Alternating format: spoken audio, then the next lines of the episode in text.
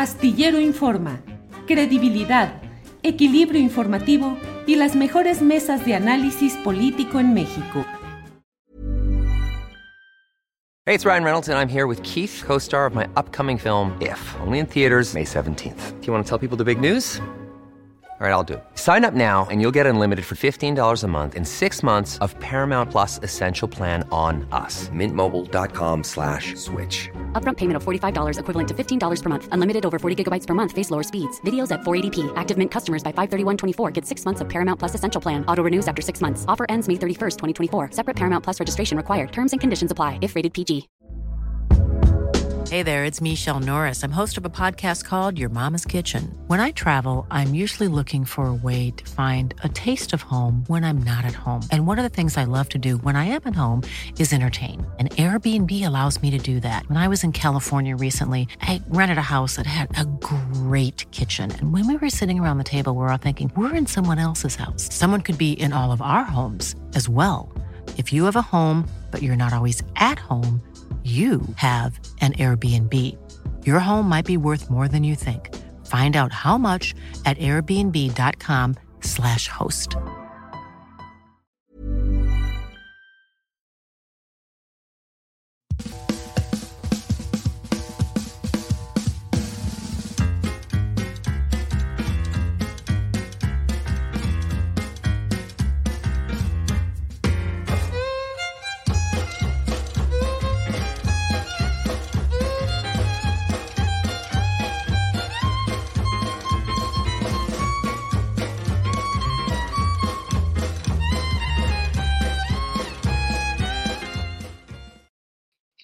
Hola, hola, hola, buenas, buenas, buenas tardes. Hoy es martes 2 de enero. Empezamos el año otra vez. El año, pasado me parece que apenas lo habíamos empezado cuando ya se acabó y aquí vamos ahora en el año 2024. Como ustedes saben, el queridísimo Julio Astillero está descansando, está tomándose unas, unas vacaciones y eh, a mí me tocó, me pidió que le cuidara el changarro. Entonces estamos haciendo lo mejor posible para mantener las cosas andando.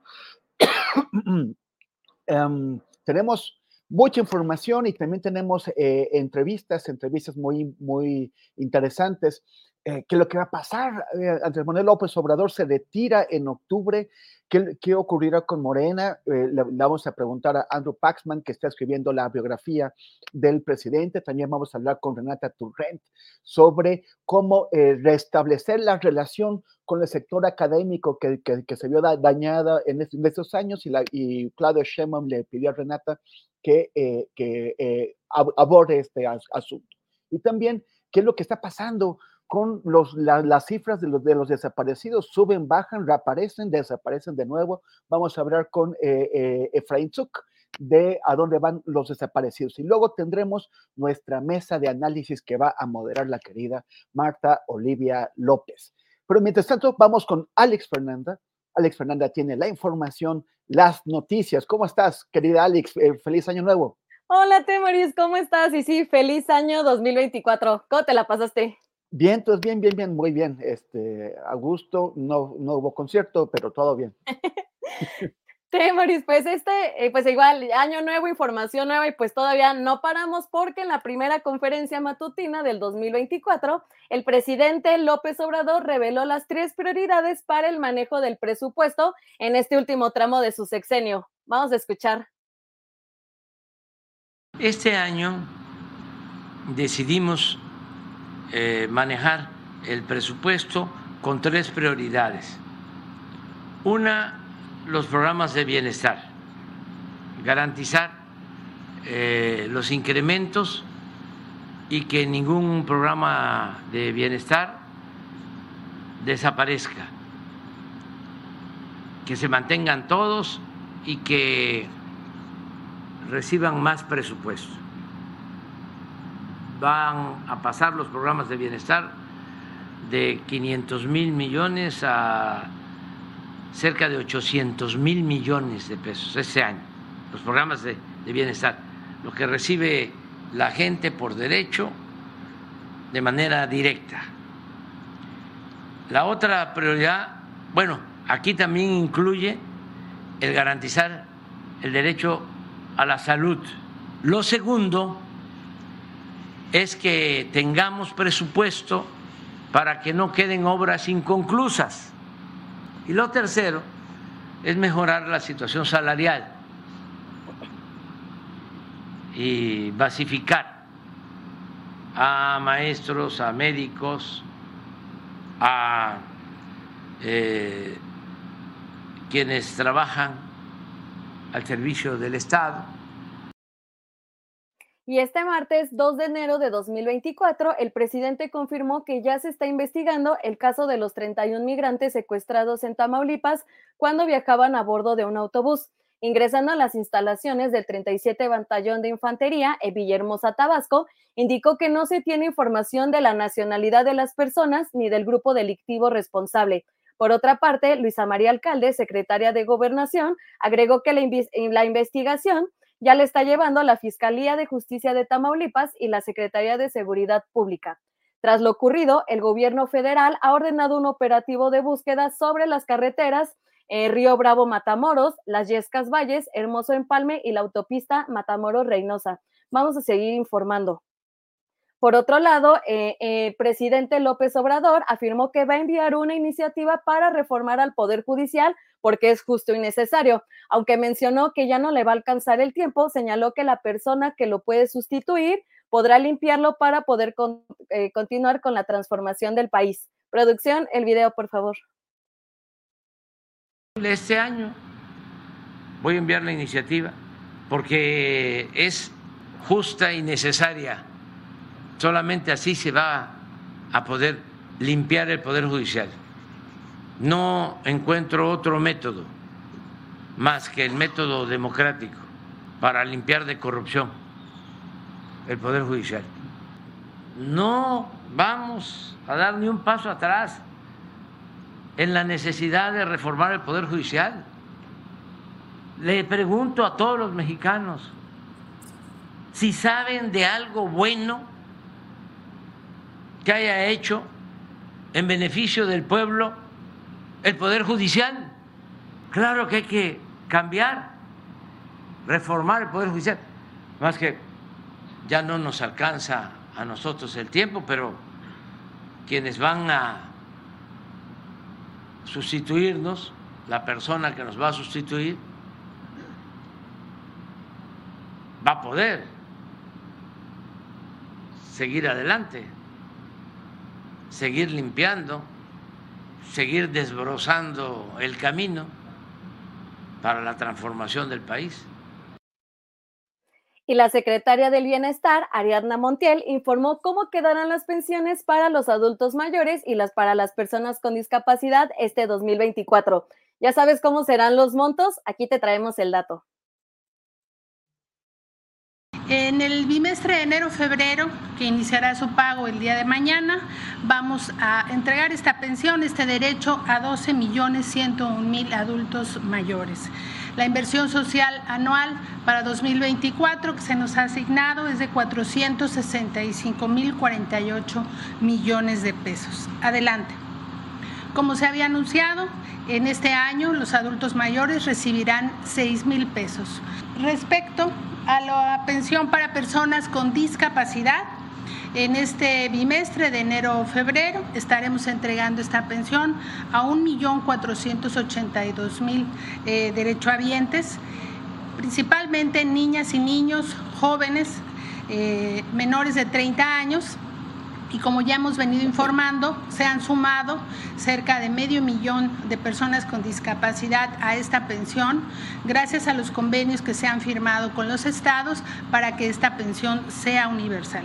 En este año vamos a ejercer 27.860 millones de pesos para ejercer este derecho. El monto individual de la pensión para personas con discapacidad en este año será de 3.100 pesos. Y por otra parte, ante la situación de emergencia ocasionada por el terremoto en la costa oeste de Japón el primero de enero de 2024, el cual tuvo una magnitud de 7.6 grados en la escala japonesa, la Secretaría de Relaciones Exteriores informó que hasta este momento no hay registro de personas mexicanas desaparecidas o fallecidas, además de que van a continuar atendiendo solicitudes. Por otra parte, en este mismo comunicado se señala que ante la alerta por tsunami, por tsunami, la, Embajada de México en Corea ha publicado el número de emergencia en caso de que alguna persona requiera protección, eh, requiera asistencia o protección. Recuerden que toda la información en julioastillero.com. Finalmente les cuento que la Fiscalía General de la República, con ayuda de la Policía Nacional de España, informó que ya se logró la detención de Jonathan W., quien es presuntamente uno de los principales cómplices de Genaro García Luna, y esto se dio con fines de extradición. Es señalado por delincuencia organizada, operaciones con recursos de procedencia ilícita y también por peculado. A través de un comunicado, la FGR mencionó que en cuando comience el procedimiento judicial se va a empezar a informar pues ya antes de despedirme, pues este año será muy importante. El, sexenio del presidente López Obrador pues ya va a llegar a su fin y con ello tendremos una nueva administración. Pues hasta este momento solo está Claudia Sheinbaum y Xochitl Gálvez y pues además de esta elección, ocho estados cambiarán de gobernador o gobernadora, la Ciudad de México y pues más puestos. Y nada más para recordarles que ante todo lo que va a ocurrir, Astillón Informa va a estar muy listo y preparado para traerle información, debate y notas puntuales. Y ya, Temoris, regresamos contigo. Al, Alex, muchas gracias, gracias. Y ahora vamos a continuar porque ya es la una y diez, es la hora de nuestra primera entrevista. Gracias, Alex. Gracias, Temoris. Vamos ahora eh, a conversar con Renata Turrent. Renata Turrent es una académica, es la, es la, directora de, una, de una revista que se llama Sentido Común, perdón, es la subdirectora y es también la persona a quien Claudia Sheinbaum le encargó la tarea eh, de, coordinar las relaciones con el sector académico. El sector académico pues eh, ha, tuvo, eh, ha tenido desencuentros a lo largo del, sexenio por varias situaciones que se presentaron, pero además el propio Andrés Manuel López Obrador ha sido crítico y eso ha generado inconformidad. Entonces Claudia Sheinbaum le pidió a Renata Turrent que restableciera las relaciones con ese sector. Y yo quiero saber eh, todos, todos queremos saber qué, cómo le va a hacer. Renata, muchísimas gracias por eh, aceptar esta entrevista. Ya estamos eh, regresando. Bueno, algunos nunca salimos, pero quienes, quienes pudieron descansar, pues descansaron súper bien. Espero que tú también. Un poquito. Hola, querido Temoris, qué gusto estar contigo y feliz año para ti, para toda la gente que nos escucha. Qué, qué contenta estoy de poder saludarte, aunque sea virtualmente. Gracias, Renata. Feliz año también. Muchas gracias. cuéntanos, para, em, para empezar, ¿qué es lo que vas a hacer? O sea, ¿qué, qué, qué, es lo que Claudia Sheinbaum te está pidiendo? Sí, eh, mira, básicamente yo eh, trato de describir el, encargo que tengo como un tipo de resistol entre varias cosas que ya se llevan haciendo tiempo por parte del equipo de Claudia Sheinbaum, eh, encabezado por Rosaura Ruiz, quien tiene pues digamos, toda una trayectoria como académica y que, conformó esta red nacional de eh, ciencia y academia con Claudia Sheinbaum, que tienen comités en todo el país y ese trabajo ya se lleva haciendo, es un trabajo organizativo de sociedad civil que se lleva haciendo tiempo. Está por otro lado el equipo que conforma el, proyecto de Nación, esto que se llama Diálogos por la Transformación, encabezado por el doctor Juan Ramón de la Fuente, y yo, y el equipo de campaña, ¿no? El, equipo bueno, de pre-campaña. Em, entonces, en estos. Con eso, cuidado. Sí, no, no, el INE, no. este, la pre-campaña, eh, el equipo encabezado por Mario Delgado. Entonces, en estos tres esfuerzos, eh, eh, digamos que tienen sus propias lógicas, yo funjo como un tipo de resistol en donde trato de conectar todos estos esfuerzos. Entonces, ¿qué es lo que, lo que estoy haciendo? de manera muy breve, pues audiencias todas las semanas, regresamos a partir de este jueves.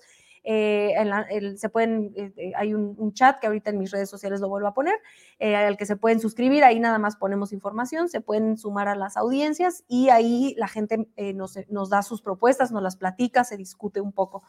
y también tengo un correo electrónico donde todo el tiempo estamos recibiendo propuestas, se sistematizan y estas las voy a hacer llegar dependiendo a, qué, de qué tema sea, a los ejes eh, del proyecto de nación o de diálogos por la transformación, eh, que cada, cada uno de los expertos, expertas eh, que conforman ese, ese equipo, pues lleva un eje fundamental para, para, esto que llegará a ser cuando sea la campaña el proyecto de nación. pero, pero entonces, o sea, bueno, apenas están empezando en realidad, ¿no? Y, como pues las vacaciones, todo esto, supongo que, todavía las, las, máquinas se están calentando apenas.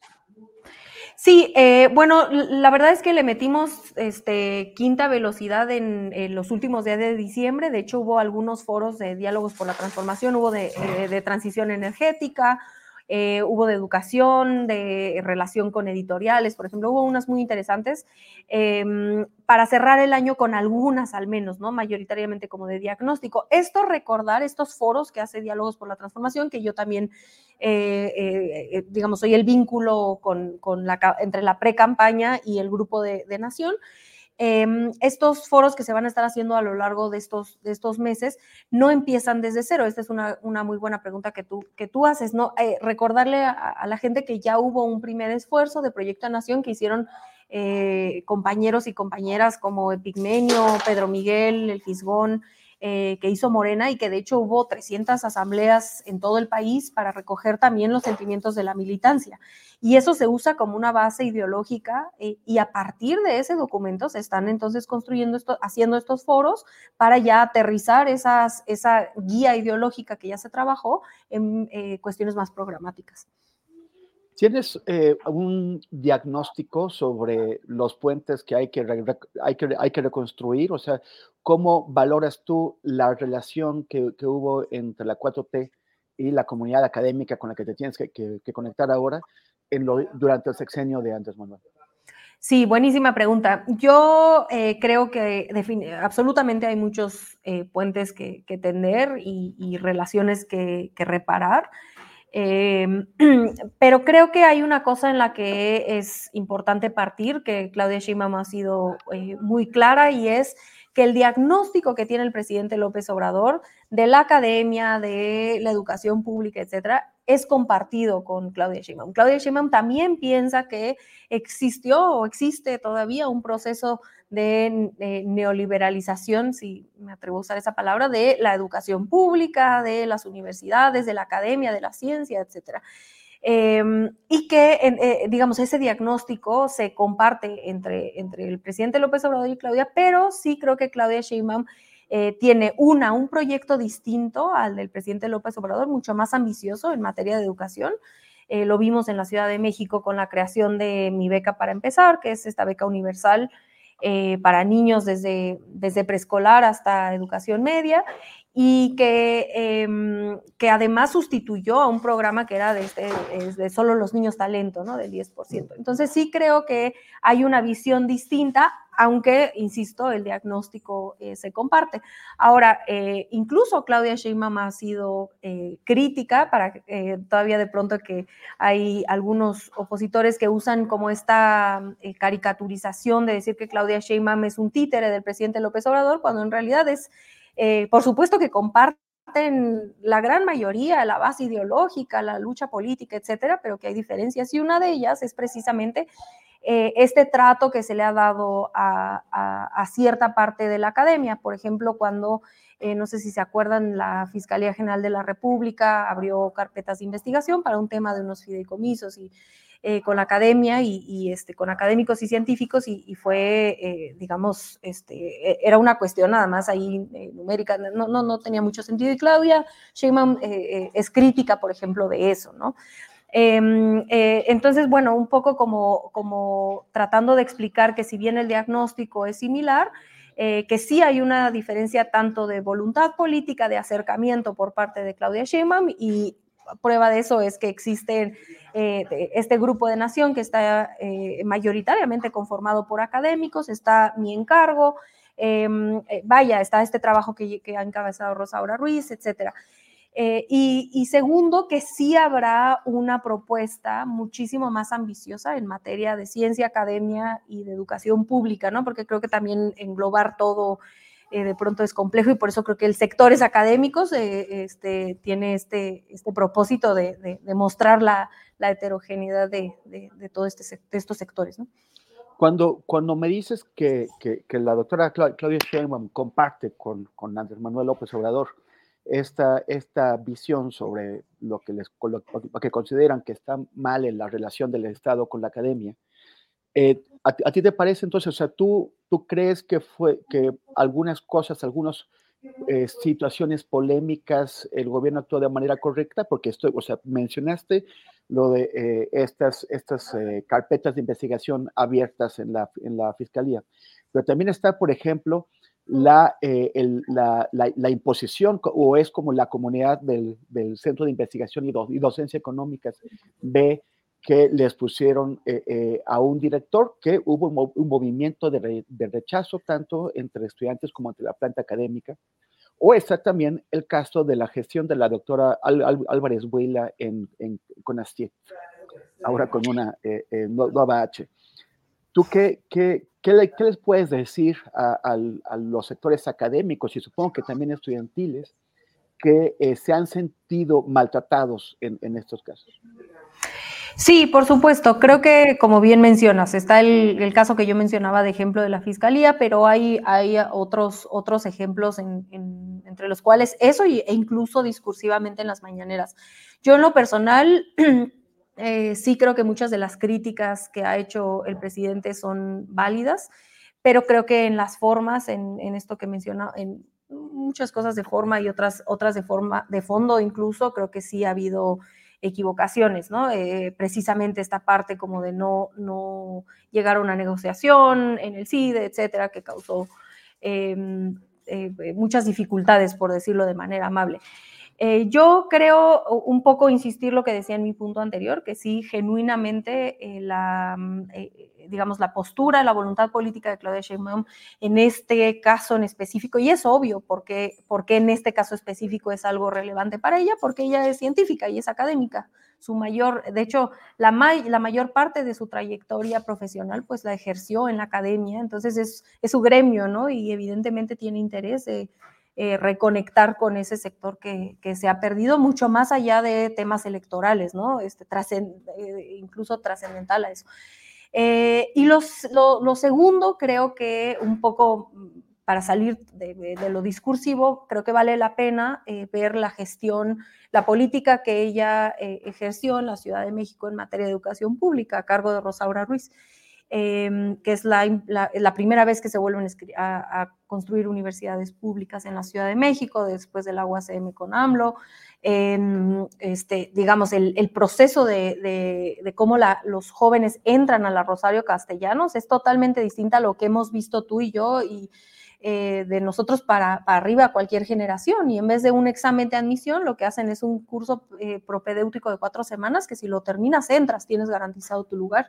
Y por eso hay 40 mil, digamos, 40 mil nuevos estudiantes en, escuelas, en, las Rosarios Castellanos, ¿no? Es, es, insisto, un proyecto de educación muchísimo más ambicioso y, no, y con esto no quiero decir que, que el presidente López Obrador no haya hecho un gran, creo que hizo un gran trabajo en detener eh, la privatización de la educación pública, eh, la, subida de los, de los sueldos de los maestros y maestras al mínimo 16 mil pesos, que es el promedio del IMSS. O sea, creo que hay acciones, la escuela es nuestra, que de hecho nace en la Ciudad de México. Creo que sí hay muchas acciones eh, de esta administración que son muy rescatables y que lograron detener esta, este proceso que llevaba varios, varias décadas ya pero que sí eh, para Claudia será una, para Claudia Sheinbaum creo que será una prioridad, ¿no? Eh, la educación y probablemente sea su, su, eje fundamental, digamos, no estamos en tiempos de, propuestas y ni ella ni nadie de su equipo podemos hacer propuestas, ni mucho menos, pero es evidente, eh, si leemos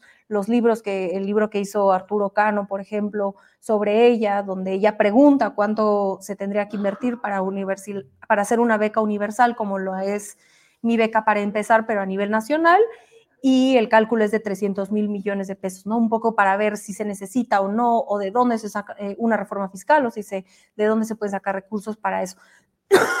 entonces, disculpa. Em, entonces, en esa, eh, digamos, un poco leyendo y tejiendo con lo que ella hizo en la Ciudad de México, creo que tenemos una muy buena idea de que será una prioridad y eso, eh, eso aunado a este ejercicio de diálogos por la transformación que es genuinamente, y se los digo así de manera, eh, le pueden preguntar a cualquiera de los que están en ese equipo, Juan, Juan Ramón de la Fuente lo ha estado diciendo mucho, que es genuinamente la instrucción es escuchar, a los sectores, no es escucharnos entre quienes estamos de acuerdo, ni aplaudirnos a todos los que ya están convencidos, sino escuchar a, sectores muchísimo más amplios para que se incorpore un proyecto de nación mucho más incluyente, amplio, que lo que puede hacerse dentro de Morena, ¿no? O dentro de la 4T. Entonces, creo que con esta, este panorama, pues invitar a, los y las académicas que tienen algunas dudas, por lo menos a dar el beneficio de la duda de que creo que hay un esfuerzo muy importante eh, y genuino para recuperar eh, propuestas, demandas, agravios, etcétera. Eh, de nuevo, pues apenas están empezando con, todo esto, ¿no? Pero eh, supongo que ya has tenido algunos acercamientos, has hecho algún tipo de, sondeos entre la comunidad académica.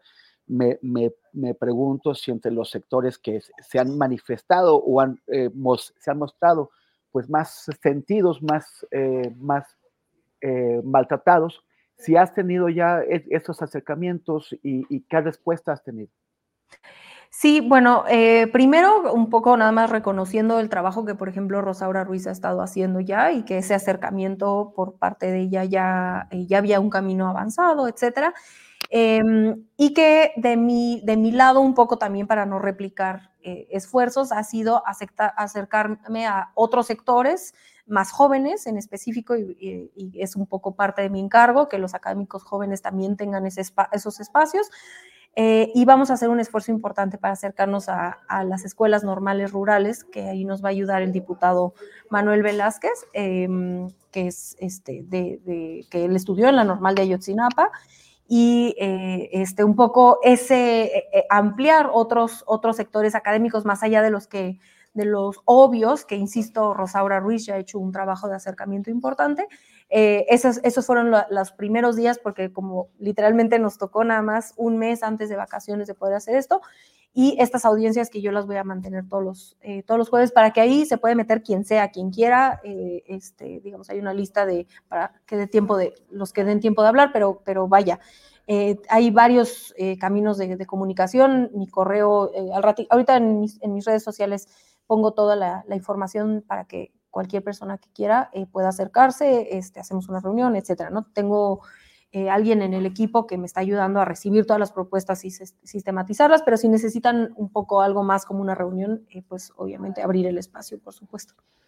Y ya finalmente, Renata, como para, para cerrar, ¿en qué, cómo, cómo imaginas tú que, será la, la, política científica, la política hacia la academia de Claudia Sheinbaum?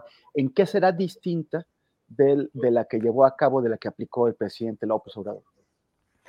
Sí, eh, creo que un poco, y no, quiero parecer grabadora, pero sí eh, recordar, creo que es importante recordarle a la gente que mucho del presupuesto, por ejemplo, de CONACIT, se iba a investigaciones de Coca-Cola y cosas eh, que no tienen, cuestiones privadas que no tienen, no tendrían que tener ningún sentido, era un escándalo hacia dónde se iba el dinero. Entonces, en ese sentido, creo que por, su, por supuesto que eso no va a cambiar.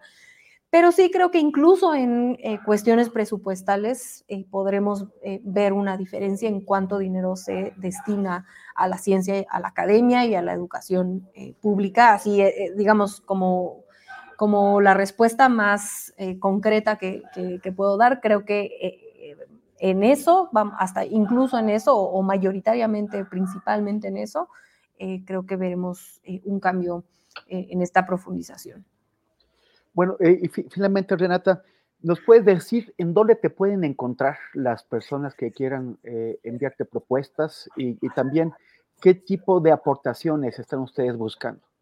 Sí, eh, les voy a dar mi correo donde pueden mandar las propuestas. ahí me las pueden mandar en la manera, en, en, lo más breve que me lo puedan mandar mejor, porque nosotros todavía de ahí tenemos que pasarlo a un formato eh, mucho más sistematizado para que todas o la gran mayoría de las propuestas puedan llegar a la mesa. Entonces ahí me pueden mandar lo más breve posible, que en eh, coordinación.academia.rt arroba gmail.com. Igual ahorita les digo, lo pongo en mi correo, pero es coordinación.academia.rt de Renata Turrent arroba gmail.com. Y mi teléfono, déjenme, es que abrí, tengo un, chat donde me pueden escribir y ahí podemos ya sea agendar una reunión más amplia o, o si necesitan un formato específico, tenemos también un formato específico si quieren, si, si aún no tienen la propuesta escrita, eh, para que la puedan mandar ahí. pero déjenme, les doy el, el chat y ahí me pueden escribir. Y es el 55 31 40 33 87.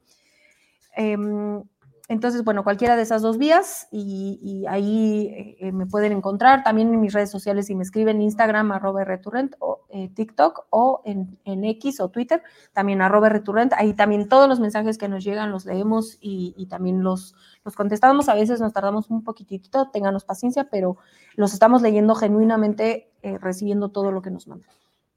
¿Qué, qué, qué, instrucciones, o sea, ¿qué, te ha dicho en corto Claudia Sheinbaum? O sea, eh, ¿qué, te ha dicho? O sea, ¿cómo te ha pedido que, trates, pues, sobre, todo los sectores que están un poquito más ah, eh, incómodos?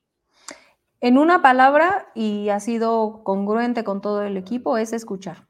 Es mayoritariamente escuchar, eh, ver qué, es, tratar de entender más allá de de pronto estos maniqueísmos, entender específicamente qué demandas, qué agravios existen para ver de qué manera, cuáles sí y cuáles no, porque hay que decirlo también, hay, hay proyectos, hay cuestiones eh, de ciertos sectores académicos que para Claudia Sheinbaum son innegociables, como esto que decía yo, por ejemplo, del CONACIT, de eh, la financiación, el financiamiento a proyectos que no tienen ningún sentido para, eh, para mejorar la vida de la gente, del del conocimiento académico, ni mucho menos.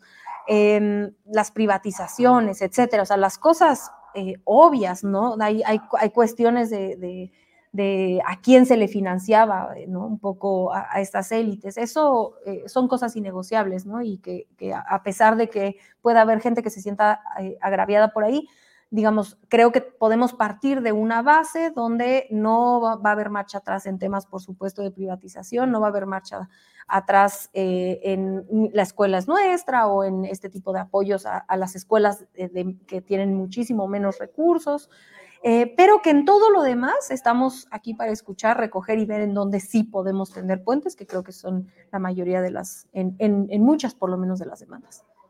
Renata Turrent, muchísimas gracias, suerte, suerte en esa, en esa tarea que, te, que, tienes encima y que, bueno, espero que tengas éxito. Te envío un abrazo, un muy feliz año y gracias por conversar con nosotros el día de hoy. No, muchísimas gracias a ti, querido Temoris. Te mando otro abrazo fuerte de, de, feliz año y a toda la audiencia y este, muchas gracias al equipo de producción también y nos vemos muy pronto. Gracias. Hasta pronto. Y ahora vamos a conversar con Efraín Zuk. Efraín Zuk es un, es un joven periodista de un proyecto, bueno, trabaja en, en varios espacios, pero está eh, en un proyecto que se llama ¿A dónde van los desaparecidos? Es un, yo creo que el proyecto sobre este tema tan grave, más importante que, que, tenemos ahora. Es una gran iniciativa en la que, dirige nuestra compañera Marcela Turati. Y vamos, bueno, gracias Efraín Zuk por eh, estar con nosotros el día de hoy. ¿Qué tal? Buenos días, Temoris. Buenos días también, tardes a la audiencia. Sí. Oye, eh, Efraín, hemos tenido un salto con las cifras, eh, eh, ha, sido muy polémico todo el último semestre, hubo con, la, con, la, con, los, con los cambios en la Comisión Nacional de Búsqueda, la crítica del, del presidente hacia cómo se elaboraron las, estadísticas o el censo de, desaparecidos, luego un, eh, eh, de, pronto la, idea de que solamente habían o que, se, comunicó, a mí me parece que mal, la idea de que solamente había 12 mil desaparecidos, no, no 100 mil, y, eh, y, lo que algunos llaman que recular, lo que también podría ser solamente precisar, no sé cómo lo ves tú, en el momento en que dicen, bueno, no, sí, sí, sí no son 12 mil los, los desaparecidos, ¿no? ¿Qué es lo que está pasando? Pues primero eh, vale la pena recordar, ¿no? Este, en este momento, según el registro oficial de las desapariciones, hay 113 mil personas desaparecidas, ¿no? Em, y en este sexenio, pues han ocurrido al menos cerca del 40% de estas desapariciones. Esto, eh, digamos, como le, le, ha evidentemente molestado al presidente que pues, en este sexenio haya más desapariciones que en los anteriores, ¿no? Entonces, el 9 de junio hubo una, eh, la, conferencia matutina, el presidente dijo que se estaba realizando un censo de, personas desaparecidas, pues obviamente hubo allá mucha alarma entre los colectivos eh, de búsqueda porque obviamente no fueron consultadas y a mediados de julio, mi compañera Lucía Flores y Germán Canseco, en A dónde van los desaparecidos, pues publicaron esta primera historia donde eh, pues daban cuenta de que las familias de personas desaparecidas recibían visitas de eh, servidores públicos, tanto de las comisiones estatales, fiscalías estatales, como de la nacional y también de servidores de la nación, em, para preguntarles si en su casa estaba la persona que estaban buscando. Esto obviamente generó muchísima molestia y llegó otra vez a la mañanera y el 31 de julio el presidente pues dijo que se estaba realizando este, este censo de esa manera, ¿no? Entonces, lo primero que hay que decir es que em, hay, pasaron seis meses para que las familias pudieran saber de qué iba realmente este llamado censo que ahora le llaman Estrategia Nacional de Búsqueda de Personas, ¿no? Creo que es lo primero que hay que mencionar este retraso de seis meses en poder decir de qué iba eh, y a la par pues distintos medios pues estuvieron publicando, eh, la revista Proceso, El País, otros medios en A dónde van por supuesto, estuvimos publicando más o menos qué era lo que estaba ocurriendo, lo poco que sabíamos y era frustrante para las familias también pues que no, no conocían eh, lo, que, lo que está ocurriendo más allá de que recibían llamadas o visitas domiciliares, ¿no?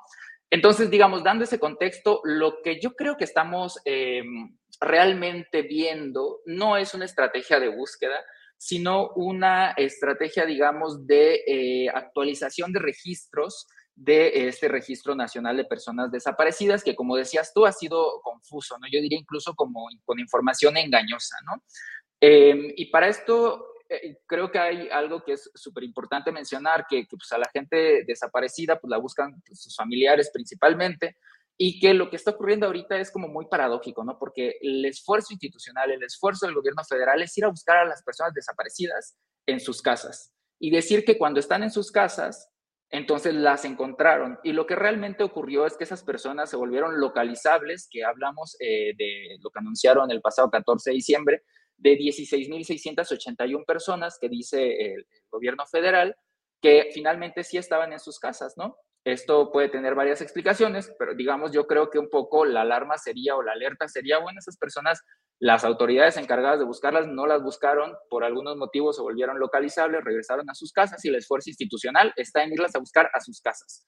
A esas personas que ya, eh, digamos, eh, fueron localizadas, que en el mejor de los casos, pues seguramente la mayoría de los casos incluso están bien, y esto evidencia más bien como yo creo con un proceso muy inadecuado de las autoridades estatales, que de aquí, de, a quien nadie está mencionando, ni siquiera el presidente, son las fiscalías estatales, que son las que concentran o que han registrado el mayor número de casos de desaparición, y pues como no las buscan, no saben que ya regresan a sus casas, y eh, entonces esto se está de alguna manera como enunciando como si fuera un éxito de, de, búsqueda del gobierno, cuando en general lo que cuando realmente lo que está pasando es esta actualización del registro desde pues, mi, punto de vista. ¿no? Pero eh, hay, hay acusaciones de que, de que, el, de que el gobierno está desapareciendo desaparecidos, o sea, eliminándolos de, la lista con el objetivo de reducir las, la, cifra eh, eh, y para, o sea, como, como de una manera abusiva, o sea, sin haber verificado realmente dónde están. Así es. Creo que esto tiene que ver con lo que decía en, en, un inicio, ¿no? Que como las familias no participaron, no se les informó cómo iba a ser este proceso, sus alcances, etcétera, y les tomó totalmente por sorpresa y obviamente en un proceso de revictimización horrible. Imagínate que tú estás buscando a alguien y de repente llegan a tu casa para preguntarte si está allá, ¿no? Como si hubiera un incentivo por ocultar a la persona que fue registrada como desaparecida por parte de las propias familias, ¿no? Entonces, eso hay que decirlo, fue muy revictimizante, ¿no? Eh, en ese sentido, pues yo creo que, pues sí, las alertas han estado puestas en este, eh, lo que las familias, el Movimiento por Nuestros Desaparecidos de México, que reúne a más de 80 colectivos en el país, pues incluso advirtió de, que se están borrando registros.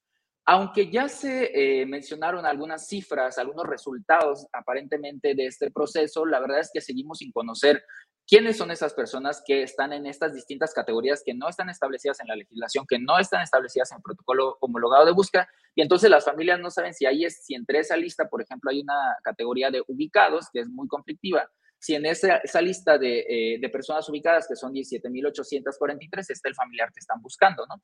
Eh, entonces, yo creo que es normal de alguna manera, esperable, no deseable, por supuesto, pero es esperable que las familias eh, tengan esa preocupación de que se estén borrando los registros de personas desaparecidas.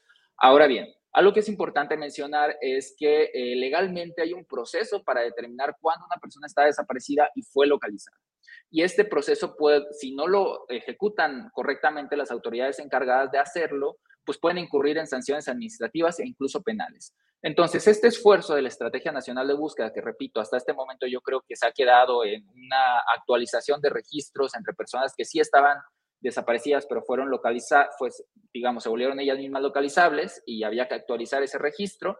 Em, todo ese proceso tiene que pasar por, digamos, eh, el otro proceso que es legal, y ahí es donde veremos si efectivamente fueron localizadas 16.681, porque eso no lo puede hacer el gobierno federal, eso no lo va a poder hacer la Comisión Nacional de Búsqueda, como está el diseño institucional y legal en este momento del proceso de búsqueda y de localización de personas. Entonces, ¿quiénes van a tener que hacer ese proceso? Pues las comisiones estatales y las fiscalías estatales, que son quienes en su mayor medida han recibido los reportes y denuncias de desaparición. Y yo creo que allá es donde nos vamos a dar cuenta si el gobierno federal sí hizo el procedimiento correctamente y tiene los documentos que avalan que una persona que dicen que fue localizada efectivamente lo fue o no. Y ahí yo creo que eh, va a ser el momento clave, pues para poder decir si sí se borraron registros, si no se borraron registros, o qué ocurrió con estas, eh, hasta este momento yo creo que hay que llamarlas supuestas localizaciones. ¿Cuántas son esas supuestas localizaciones? Repito, 16.681 personas. Todas las demás siguen estando desaparecidas. Es más, yo diría, hasta el momento lo que eh, creo que hay que mantener, incluso como periodistas, es que hay 113.841 personas desaparecidas, de acuerdo al registro oficial que está establecido en la Ley General en materia de desapariciones, que es el que se puede consultar en línea. Y lo demás, estos resultados yo creo que preliminares, eh, en algunos casos datos engañosos que ha eh, compartido la Secretaría de Gobernación eh, con la Comisión Nacional de Búsqueda, incluso el presidente, pues hay que tomarlos con una reserva total y esperar a, a ver cómo finalmente aterriza o se refleja en el registro nacional, que repito, debe seguir un procedimiento donde se acredite de manera fehaciente y y que se les debe informar a las familias, además que hicieron la denuncia o reporte, que su familiar efectivamente fue localizado.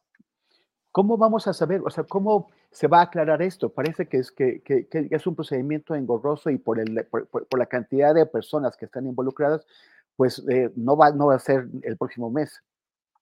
Exactamente. Eh, por eso digo que estos, estos resultados, entre comillas, tienen que tomarse así muy preliminarmente eh, y la, el método, el mecanismo, digamos, ideado en un documento que se llama el protocolo homologado de búsqueda, es que tiene que haber un informe de localización, ¿no? Eh, y también al final del día, estas supuestas localizaciones tienen que verse reflejadas en el Registro Nacional de Personas Desaparecidas y No Localizadas. ¿no? Entonces, yo creo que aquí eh, sí habrá que pues, eh, ser bastante precisos, precisas, tener ahí el ojo puesto para ver cómo se mueve el registro y demandar transparencia, que digo, lo lamentable de esta experiencia, de este proceso, es que las familias de manera reiterada, desde, repito, desde finales de julio, pidieron transparencia en este proceso y fue hasta este pasado 14 de diciembre que el presidente dio algo de información en su conferencia matutina. Dijeron que iban a estar informando mes con mes y eh, pues esperemos que ahí realmente eh, se pueda, pues sí, pues pueda pues presentarse la evidencia que dé certeza a las familias buscadoras, porque hay que decir algo, y esto creo que todo el mundo que descubrimos desapariciones estamos, eh, digamos, de la mano con, lo, que exigen las familias, ¿no? En, de alguna manera, pues obviamente lo que queremos es que las personas sean localizadas, ¿no? Lo que no se quiere es que eh, en un proceso eh, opaco, sin evidencia, pues hayan localizaciones que finalmente no lo, no lo sean y entonces se deje buscar a algunas personas desaparecidas, ¿no? Ese es, digamos, como el, el planteamiento, yo creo que es central. Y, finalmente, Efraín, ¿ustedes eh, han, identificado eh, distintos comportamientos en los estados, sea, en las fiscalías y en las comisiones estatales de búsqueda? ¿Ustedes eh, pueden, por ejemplo, poner ejemplos de, buen comportamiento y también señalar a los estados que pues han, están reaccionando mal ante esta emergencia? Pues creo que ningún, ninguna entidad federativa está, digamos, logrando reaccionar a una crisis que claramente tiene desbordada al país, ¿no? Tanto desaparición como de cuerpos sin identificar, eso es claro.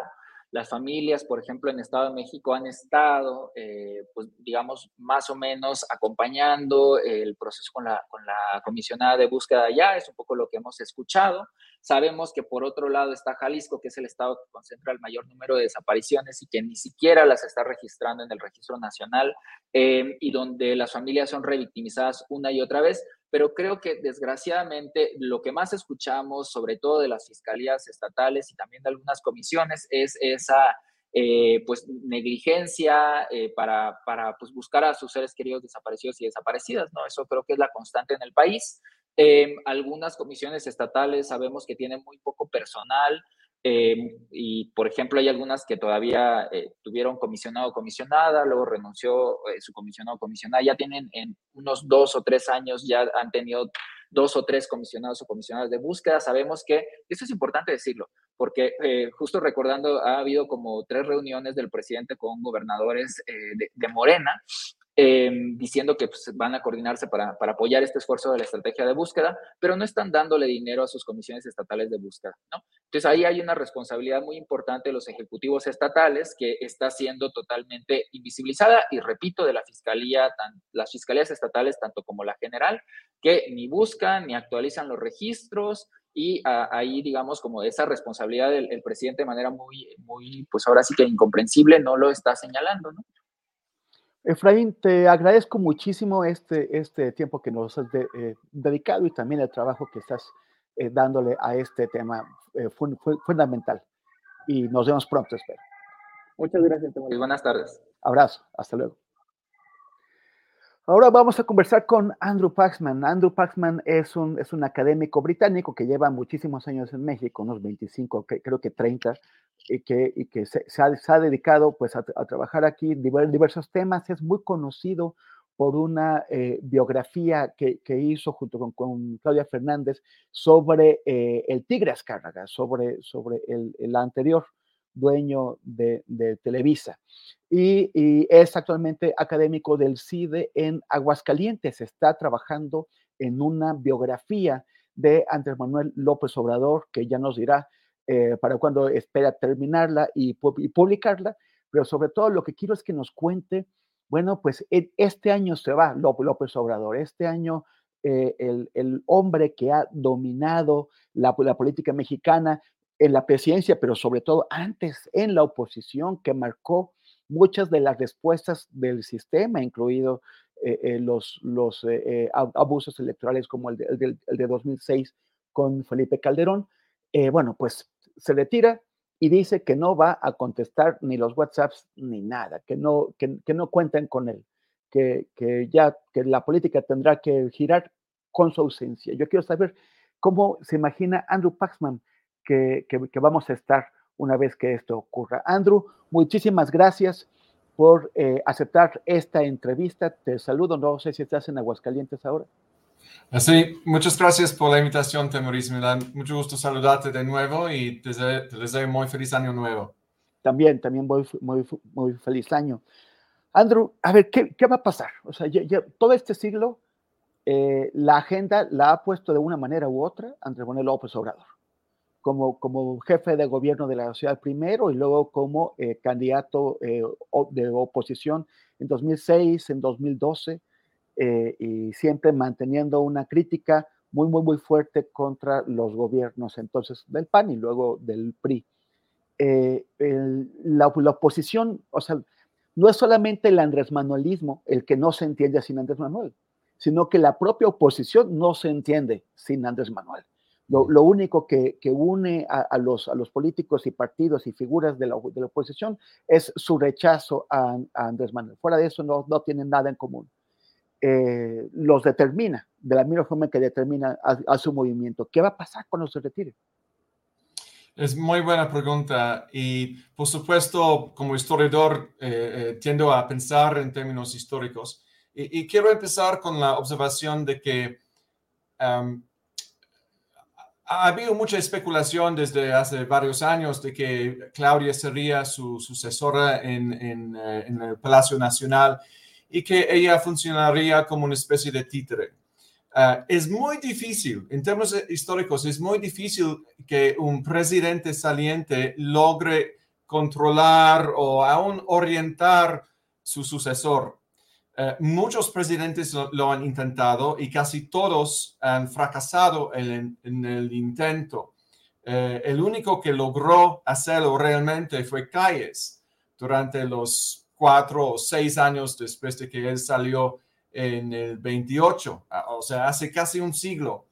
Muchos presidentes desde ese, entonces, empezando con Carnes, que nombró a Ávila Camacho, Ávila Camacho a Alemán, etcétera, etcétera, han, tratado, han tratado de orientar, uh, en cierto, cierto modo, controlar al presidente que le seguía y no han podido. Y en algunos casos han, han habido uh, rupturas notables, como la ruptura que se presentó, por ejemplo, entre Luis Echeverría y, y, López Portillo, o entre Carlos Salinas y Ernesto Zedillo. Entonces, yo creo que este, um, yo creo que sí va a seguir siendo presente en ciertas maneras, pero difícilmente va a poder controlar la política en México durante los seis años que vienen. Ahora, um, hay, que, hay que tomar varias cosas en cuenta cuando, cuando pensamos en sus declaraciones que ha hecho varias veces sobre su intención de retirarse, de, de pasar sus días en La Chingada, así se llama su ranchito eh, afuera de Palenque, en, um, en, Chiapas. Este, primero porque eh, los políticos cambian de opinión, ¿no? Según cambian las circunstancias. Yo creo que idealmente sí se va a retirar y no va a, ser presente en el escenario político en el futuro. Eso sería su sueño, ¿no? Que, que, que todo vaya bien con Claudia, que ella este, goza del mismo nivel de popularidad y, logros políticos que él. pero yo lo veo algo difícil porque Claudia, eh, a pesar de ser una persona muy preparada y lista y creo que simpática en muchos sentidos, no goza de la misma del mismo carisma que, que, eh, López Obrador. Además, ya se están presentando eh, grietas en el partido, en, Morena, como recién describió eh, Viri Ríos en una columna suya eh, sobre las, este, las distintas, digamos, facciones que se, se, están presentando en Morena. Eso significa que gobernar desde el palacio le va a costar a, a, Claudia Sheinbaum más, más trabajo. No, no va a ser un, un, un proceso tan, digamos, natural o, este, ininterrumpida como hemos visto en, eh, en los últimos cinco años con altas tasas de aprobación. Em, hay que recordar que la, eh, lo que lo, uno de los logros de, de, López Obrador en los últimos cinco años es que su tasa de aprobación nunca bajó eh, debajo de 60% en términos de los, las encuestas, el promedio de las encuestas. ¿no? Siempre hay outliers, siempre han habido este, encuestas este, um, anamólicas. Este, eh, y pocos presidentes han, han, logrado esto. Eh, de hecho, creo que ningún presidente en los últimos 35 años este, logró mantener esa tasa de aprobación durante todo el sexenio, es decir, arriba de los 60%. Eh, Ahora, em, en, em, cuando se, se retira a, a, a la chingada, yo creo que va a tener ciertas prioridades, ¿no? Ah, la primera es escribir sus memorias. Es, es, un, es un escritor de, de, casi toda la vida, lleva como 17, 18 libros y seguramente va a escribir otro libro sobre eh, su sexenio, como han hecho otros presidentes, Carlos Salinas más famosamente, uh, López Portillo también. Este, uh, su segunda obligación va a ser eh, eh, reanudar el papel de, papá. Su, hijo menor tiene tan solo 16 años, creo que va a cumplir 17 en, en, este, en abril, o sea, todavía es adolescente. Entonces va a tener esas dos prioridades eh, personales. Pero además yo creo que va a querer seguir el ejemplo de, de uno de sus grandes héroes, que es Lázaro Cárdenas.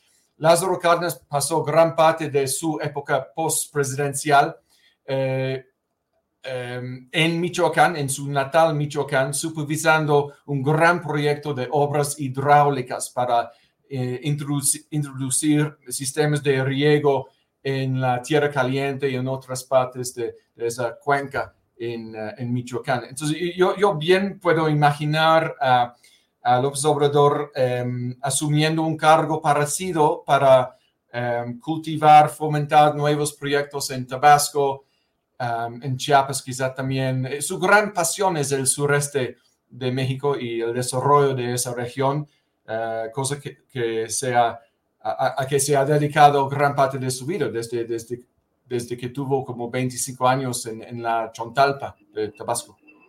Pero tú, ¿qué, qué crees que va a pasar con, con, su movimiento, con la 4T? O sea, finalmente es un, es un movimiento, es un conglomerado, un amasijo de figuras, de corrientes que, que tienen como único factor común eh, la, la, lealtad hacia el, hacia el presidente.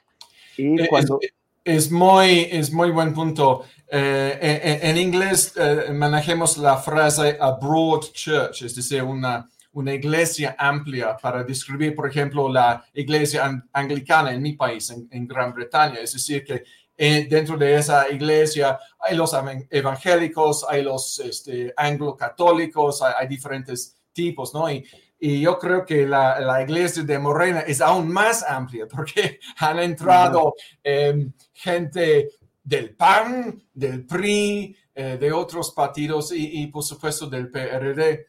Em, y, yo creo que, como dices, eh, gran parte de, de, de, la, de la explicación o, o, digamos, el, el, pegamento que ha logrado este, mantener una cierta consistencia y, línea en ese partido ha sido eh, la voz eh, y también el ejemplo del presidente. Y es una autoridad que él iba acumulando durante varias décadas. Hay que recordar que, que empezó a hacer política a los 22 años, cuando participó en la campaña para senador de, de Carlos Pellicer en, en, 1976. Es un político de toda la vida. Lleva casi cinco, 50 años dedicado, uh, dedicándose a, a, la política. Claudia Sheinbaum es, es una política relativamente novata. Uh, por supuesto, tuvo una gran experiencia, una experiencia muy importante en el gobierno de la Ciudad de México entre 2005 y 2006. Eh, pero en términos de hacer política, de, de, de, cultivar consenso en un partido, de este, disciplinar un partido, de presentarse frente a los medios de manera diaria y, y, y, y dar explicaciones y gobernar mientras habla, que es una una cosa creo que poco apreciada de, la mañanera. Um, estas cosas no son, no le van a ser fáciles. De hecho, yo, yo dudo que va a seguir con la práctica de una mañanera diaria. Yo, yo me imagino que se va a quedar en una, en una conferencia de prensa una vez por semana, dos, dos veces cuando, mucho. ¿Y, y, qué, ¿Y qué es lo que pasará con la oposición? O sea, cuando ya, si, si de por sí ya estamos viendo numerosas fracturas y, problemas y disputas entre, entre ellos, eh, cuando pierdan este factor de unidad que es Andrés Manuel López Obrador, su, su rechazo a Andrés Manuel, ¿cómo van a quedar? Eh, es muy difícil de predecir. Eh, de nuevo, soy historiador, no soy, uh, no soy oráculo. um, y, y, y, difícilmente puedo pensar en, en, en, antecedentes en la historia de México en donde um, un, una coalición de partidos como, como existe en la Frente Amplia entre PRI, PAN y PRD um, va a tener la, la obligación el deber de reconstruirse después de una elección. O sea, estoy tomando por sentado que va a ganar Claudia, porque creo que es, creo que tiene un 95% probabilidad de ganar, ¿no? A, menos que suceda algo este, muy, muy, este, um, poco predecible, eh, muy, muy arbitrario que socave su, su campaña. Um, la veo como la, la presidenta electa. Hay que tomar en cuenta que el, liderazgo, de nuevo, tomando en cuenta las, las encuestas uh, en términos promedios, el liderazgo que tiene Morena en este momento es de 27%. Um, Cloud, este, perdón, Xochitl Galvez ha, ha, ha, logrado cerrar un poquito esa brecha. En, en, septiembre la brecha fue de 32 puntos, entonces se ha cerrado como 5%, pero no le queda suficiente tiempo y además eh, tiene que liderar con el, eh, lidiar con el hecho de que el, partido gobernante es muy popular entre gran parte del país. Ahora, eh, después de la elección, em, yo, yo preveo un, cierto reacomodo, pero, difícilmente em, puedo eh, prognosticar cómo va a, suceder. Probablemente habrá una fuga, una cierta fuga de, personas de, Morena, pero si se van a afiliar con Movimiento Ciudadano o con la Frente Amplia, eh, es muy difícil de predecir. Andrew, ya finalmente para, cerrar nuestra conversación, dinos cómo vas en tu, en tu trabajo, en, la, en la, biografía de Andrés Manuel López Obrador, cuando, eh, si esperas terminarla este año o, y, publicarla cuándo, porque eh, yo estoy seguro que hay muchísima gente que está eh, esperándola. Bueno, gracias por la invitación de, hablar de, de, ese tema. Em, estoy, de hecho, eh, he estado trabajando en el último año, de hecho, varios años, eh, eh, en dos proyectos. Un, proyecto sobre la historia reciente de la prensa, de que hablamos en este programa hace como seis meses, y, y, para el cual este libro tuyo me sirvió mucho, tanto la edición en inglés como la edición en español. Em, y, y, también este, este libro va a salir, ojalá, en un año Em, sobre la prensa. Y eh, el libro, de, de, de, hecho, el proyecto de la, biografía de, de, López Obrador es un proyecto en dos partes. Primero voy a sacar una biografía, digamos, impresionista, em, no definitiva, no gruesa, sino no sé, 250 páginas más o menos, eh, en agosto. La idea, el, el, contrato que tengo con Grijalvo es sacar el libro en, agosto, después de la elección, pero antes de que eh, termine el sexenio. Y luego voy a dedicar varios años más a una biografía más completa, analítica y, este, bueno, gruesa, ¿no? Eh, una biografía presidencial de los que, eh, de los que publican frecuentemente en Estados Unidos, que, que toma en cuenta este, todo el sexenio y, escrita desde una perspectiva, desde, desde la, retrospectiva. Em, entonces, el primer libro, em, la idea es que sea un, libro que, que, que, funcione como una especie de rompecabezas, ¿no? En, que, en que las versiones de distintas personas que han trabajado con él o, convivido con él durante las décadas um, aporten algo eh, para que salga una versión, digamos, casi cubista, ¿no? De, del señor presidente. Distintas eh, versiones eh, desde su tiempo en, Tabasco. Hace unos meses, por ejemplo, estuve en Tabasco entrevistando a gente que trabajaban con él en los años 70 y, 80. Entonces, la idea es, es abarcar toda la vida del señor presidente Em, pero no de una manera definitiva.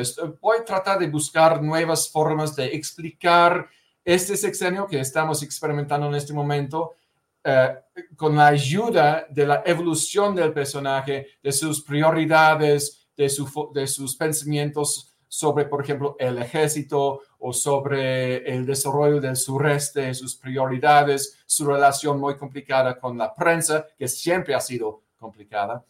Em, esto es más o menos la, idea del, proyecto. Excelente, pues bueno, pues estaremos atentos a los dos, con mucha paciencia para el segundo, pero por lo pronto, pues ya, entonces es en agosto, ¿no? Con, con Grijalvo. Así es. Excelente. Andrew Paxman, muchísimas gracias por, por, tus, por tus comentarios, por, por, tu, por tu visión, por tus profecías, no espera. Este, ya que, claro que como historiador, pues se parece raro lo de, lo de profetizar, pero eh, el conocimiento que tienes te, permite ver un poquito hacia adelante. Gracias, Andrew. Te mando un gran abrazo. Eh, feliz cumpleaños. Feliz año nuevo. Feliz año nuevo, Luis. Un abrazo fuerte. Gracias. Abrazo. Y eh, vamos ya ahora, vamos a una cortinilla para tener, eh, para empezar la mesa, la mesa de análisis del martes, que va a ser conducida por mi compañera Marta Olivia López.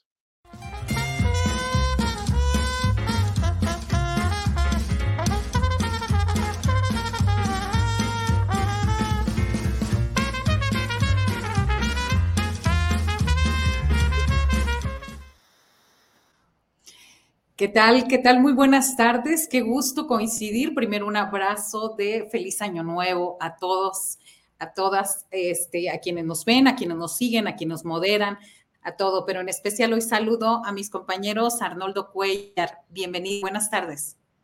Hola Marta Olivia, gracias. Igualmente un abrazo de regreso para Dani, para Temoris, para ti y para la audiencia. Daniela Pastrana, qué gusto verte de nuevo. Hola, ¿qué tal? Qué gusto, qué gusto empezar el año así. Yo estoy un poco mal de la garganta, como muchas personas acá en la Ciudad de México, eh, pero entonces si de pronto me da el ataque de tos, no respondo. pero bueno, acá estamos y con mucho, mucho gusto de platicar con ustedes para empezar el año. se nos congeló Marta. Adelante, totalmente. Y en tu país, ¿eh? Este, eh, eh, no sé si seré yo o será, será mi internet o el de Daniela, pero eh, no te preocupes, Daniela, así andamos en todas partes. El frío parece que se generalizó en los últimos días en el país. Gracias. Temoris Greco, qué gusto coincidir nuevamente. Así es, así es, Marta, es un gustazo. Te mando un, caluroso saludo, feliz, feliz año nuevo. Hace rato le dije a Andrew Paxman, feliz cumpleaños, pero bueno, Hey there, it's Michelle Norris. I'm host of a podcast called Your Mama's Kitchen. When I travel, I'm usually looking for a way to find a taste of home when I'm not at home. And one of the things I love to do when I am at home is entertain. And Airbnb allows me to do that. When I was in California recently, I rented a house that had a great kitchen. And when we were sitting around the table, we're all thinking, we're in someone else's house. Someone could be in all of our homes as well. If you have a home, but you're not always at home, you have an Airbnb. Your home might be worth more than you think. Find out how much at airbnb.com/slash host. Hey, it's Ryan Reynolds, and I'm here with Keith, co star of my upcoming film, If, only in theaters, May 17th. Do you want to tell people the big news? All right, I'll do it. Sign up now and you'll get unlimited for $15 a month in six months of Paramount Plus Essential Plan on us. Mintmobile.com slash switch. Upfront payment of $45 equivalent to $15 per month. Unlimited over 40 gigabytes per month. Face lower speeds. Videos at 480p. Active Mint customers by 531.24 get six months of Paramount Plus Essential Plan. Auto renews after six months. Offer ends May 31st, 2024. Separate Paramount Plus registration required. Terms and conditions apply if rated PG. Ani, Arnoldo, también es un gusto. Es un gusto, como siempre, compartir con ustedes. Indudablemente serás el primero que lo feliciten este año. Este, pues es que eh, eh, eh, eso comentábamos aquí antes de lo que estábamos hablando sobre los temas de mesa con Temoris, que andamos muy norteados, o sea, y, y, la conclusión era un poco este, como que los reporteros no descansamos y el día que descansamos nos desnivelamos, ¿no? Como como los autos, no jalamos totalmente. Arnoldo Cuellar, ¿tú qué días te tomaste de vacaciones? Y creo que el descanso es muy necesario, pero uno siente que se perdió semanas, ¿no? Pues no fue mucho, eh, pero espero por lo menos un fin de semana largo en el que viene, sí desconectarme totalmente.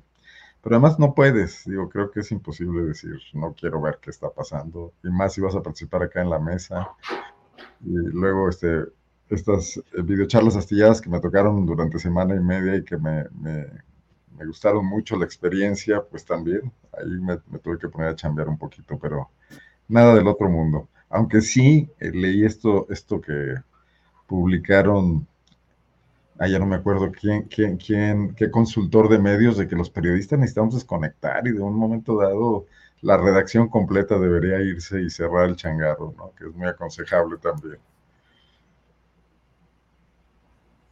Sí, sobre todo eso. Empezamos y empezamos con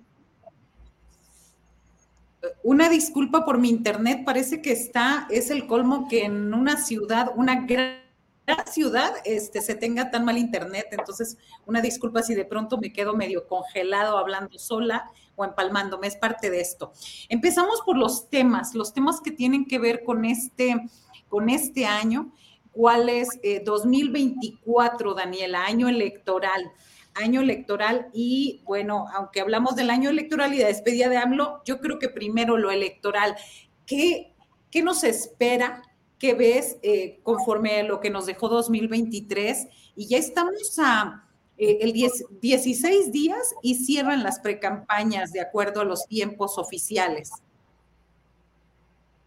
Sí, bueno, lo primero que hay que decir es que es una elección muy, muy, muy grande. Muy grande porque no nada más es la presidencia y las nueve gubernaturas, sino una cantidad que no recuerdo ahora. Que no recuerdo ahora. Uy, me estoy repitiendo. ¿Ya?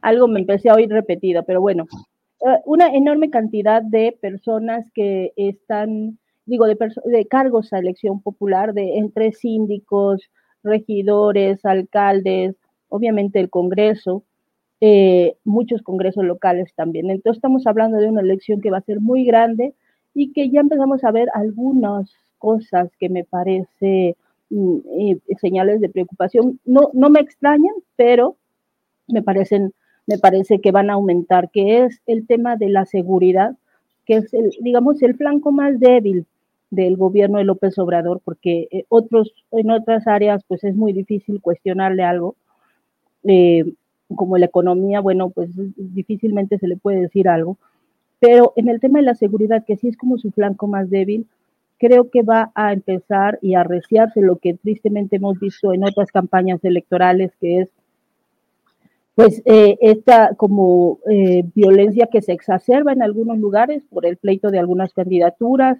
la violencia política, la violencia contra candidatos y el uso de esa violencia como un arma electoral. Lo vimos, yo me di cuenta hacia la última semana de diciembre, cuando casi nadie estaba en redes, cómo empezaban a subir estos, eh, algunos hashtags relacionados con eh, no recuerdo, creo que eran no sé cuántas personas habían sido asesinadas en Navidad, por ejemplo, que en un país como México quizá la cifra no era tan alta, pero pues era tendencia, ¿no? Porque era, o sea, la, la, gran tendencia en, en, redes era, no sé, no recuerdo el número, la verdad, pero eran tantos muertos, ¿no?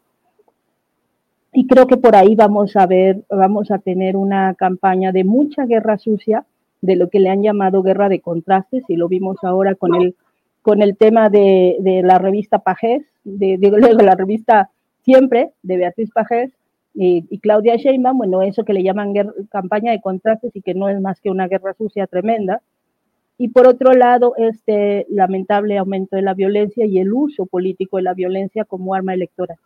Entonces creo que vamos a seguir teniendo trabajo, aunque Arnoldo se quiera ir a desconectar, y creo que Guanajuato nos va a seguir dando notas tristemente.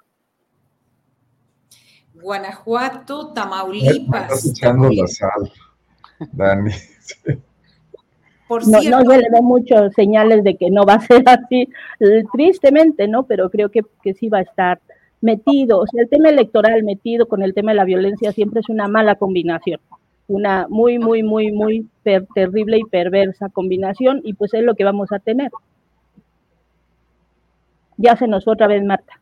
Creo que quitó el video para tener mejor internet. Sí, quité, quité la cámara. Espero, espero que podamos seguir. Arnoldo Cuellar, yo no alcancé a, a preguntarte porque seguí con Daniela, pero en este sentido, ¿Qué, ¿cuáles son los escenarios en este año electoral? 16 días terminan las precampañas y después se abre un espacio muy grande hasta el inicio de la campaña. Este, ¿Qué nos espera? Pero además, eh, ¿cómo, ¿cómo inician estas, este nuevo periodo electoral? Bueno, yo creo que además, aparte de todo lo que señaló Daniela, del, de lo técnicamente complejo de la elección, también estamos frente a una situación de, cambio de paradigmas. O sea, lo, mencionaba muy bien eh, Paxman en la entrevista de hace un rato con Temoris, porque López Obrador es un presidente totalmente distinto a cualquiera en el pasado sea, la manera en que ha ocupado espacios, esta, esta batalla permanente contra medios de comunicación, contra toda la oposición en su conjunto, con eh, organizaciones de la sociedad civil, donde de repente agarra parejo y mete tanto a los que son un poco farsantes como a los que sí hacen su chamba. Eh, el contestar permanentemente cualquier eh, crítica que se le haga eh, y que lo mantenga además el tema alto a él en, el porcentaje de aprobación, me parece que es una situación a la que no nos hemos enfrentado en muchísimos años. Incluso los que mencionan que Vicente Fox tenía una alta popularidad cuando fue cuando entró a su sexto año de gobierno, creo que es muy distinto, porque la popularidad de Fox era de alguna medida, era un bono por haber sido el primer presidente no priista, pero el, el, el presidente Fox no tenía el control político que tiene Andrés Manuel López Obrador, ni siquiera pudo poner a su candidato en su partido político, tuvo que tragarse la candidatura de Calderón a fuerza. Eh, creo que no se parece nada lo que vamos a ver. Y, en el tema adicional está la recomposición de los partidos políticos, que además son los monopolistas de la acción, de, la acción electoral, ¿no? No se puede ser, y está demostradísimo que los candidatos independientes no han sido de ninguna manera exitosos, salvo excepciones, así que creo que el caso Kumamoto, el Bronco, yo, yo, yo tendría muchas dudas sobre el tema Nuevo León, donde creo que el control político lo ejerce más un empresariado que está muy metido en todos los temas de la vida pública y que controla muchísimas cosas y que puede libremente elegir eh, hoy al Bronco y mañana a Samuel, etcétera, sin contar los partidos políticos, ¿no? Y donde tanto PAN como PRI son muy dependientes también de ellos. Entonces, eh, ¿qué, veo? Vamos a una elección inédita, lo cual hace más difícil todavía tener escenarios y expectativas eh, previsibles, o sea, eh, definitivamente profetizar se va a convertir en algo muy complicado y no sabemos qué vaya a surgir, no sabemos qué va a surgir de esta coyuntural alianza de PRI, PAN y PRD, donde, bueno, sabemos que el PRD está eh, agarrado a un madero flotando en el mar y cualquier cosa que sea para mantenerse unos días más y seguir cobrando algunas prerrogativas, etcétera, pero no PAN y PRI. Con todo el desmantelamiento del PRI sigue siendo un partido político que va, va, va a sobrevivir esta elección y que tiene una historia allá atrás que le permitiría todavía mantenerse aún como partido de la chiquillada, con, con una acción política importante, porque además tiene cuadros que conocen el funcionamiento del Estado y que pueden regresar. Ahí está la perspectiva de que Beltrones busque el Senado, que esté aliado con Alito Moreno, que muy probablemente lo esté utilizando eh, para, para reformular una opción política, quizás ya no dominante, pero sí de negociación con quien constituya la nueva hegemonía, y en este caso con Claudia Sheinbaum, ¿no? El propio Morena, frente a esto de, de sus múltiples disidencias internas, que a mí no me espantan ni creo que sean excepcionales, Creo que es un partido político en conformación, bajo un liderazgo carismático, que, regionalmente está cruzado por muchísimos factores. En cada entidad puede plantear cuestiones distintas. Hoy veía que los eh, morenistas de Mérida se pronuncian contra Romuald Pacheco, llaman a rueda de prensa, dicen que no van a votar por él, etcétera. En Guanajuato pasaba un poco esto con Ricardo Sheffield, está pasando todavía con la candidata Almalcaraz. Pero todo esto es un caldo en ebullición.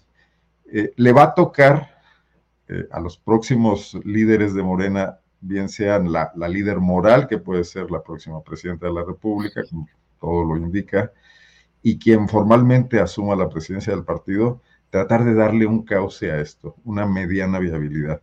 Y hay que recordar que esto no es tampoco nuevo, que así fue el PRI de los últimos años, que al propio Carlos Salinas de Gortari se le iban eh, priistas molestos a, la oposición, que, el surgimiento del primer frente de izquierda electoralmente viable en México surge de una decisión de priistas. Entonces, más bien tenemos un ciclo muy amplio que ya va para quizás 40 años de estas eh, corrientes políticas que se entrecruzan, que no deberíamos estar tan asombrados de lo que está pasando, más bien más yo veo aquí un faltante de la academia en estudiar esto, porque los periodistas luego no tenemos tiempo de echarnos el clavado al pasado y de revisar muchas cuestiones y factores y parámetros y patrones, de, ver cómo se ha venido conformando la modernidad política mexicana, ¿no? Con todas sus eh, deficiencias aún.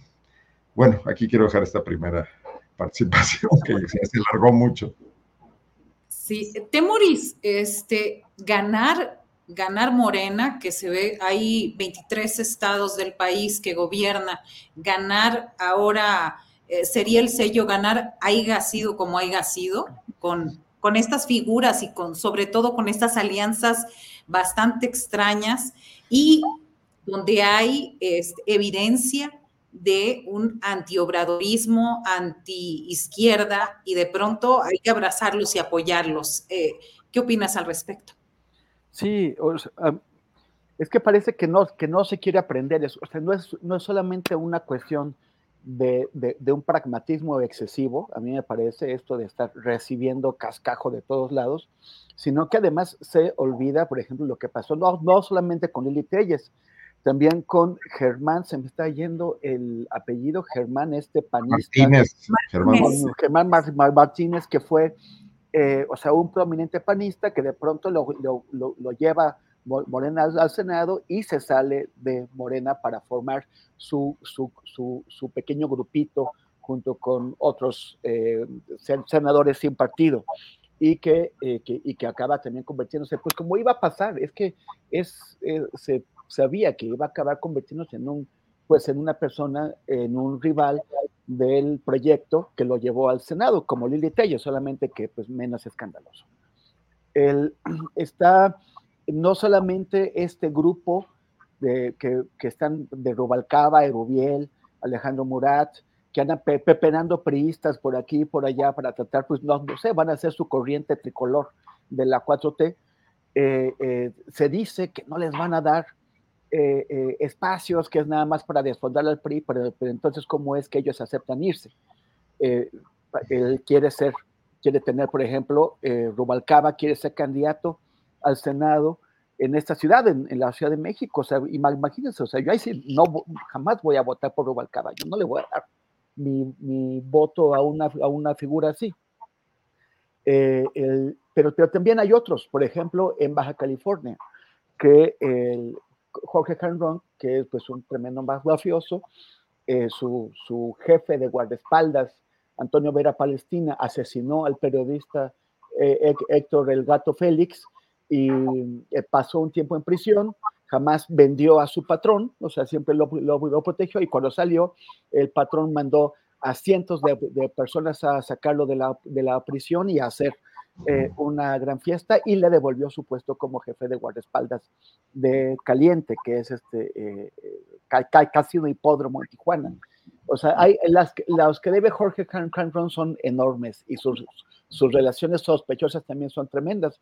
Y sin embargo, eh, bueno, compró un partidito o la franquicia local del partidito, que es el PES, el Partido de Encuentro Social, y ahora está el PES en la coalición que está armando Morena local en Baja California, y ya les dieron la candidatura a la alcaldía de Rosarito, la candidatura a la alcaldía de, Tijuana, eh, sindicaturas en, eh, no, no, perdón, la candidatura en Tecate y en Rosarito, sindicaturas en Tijuana y distintas posiciones en otros lados, además de las candidaturas a dos distritos locales en Tijuana. ¿Qué hacen? O sea, ¿por qué necesitan a Jorge Carrón?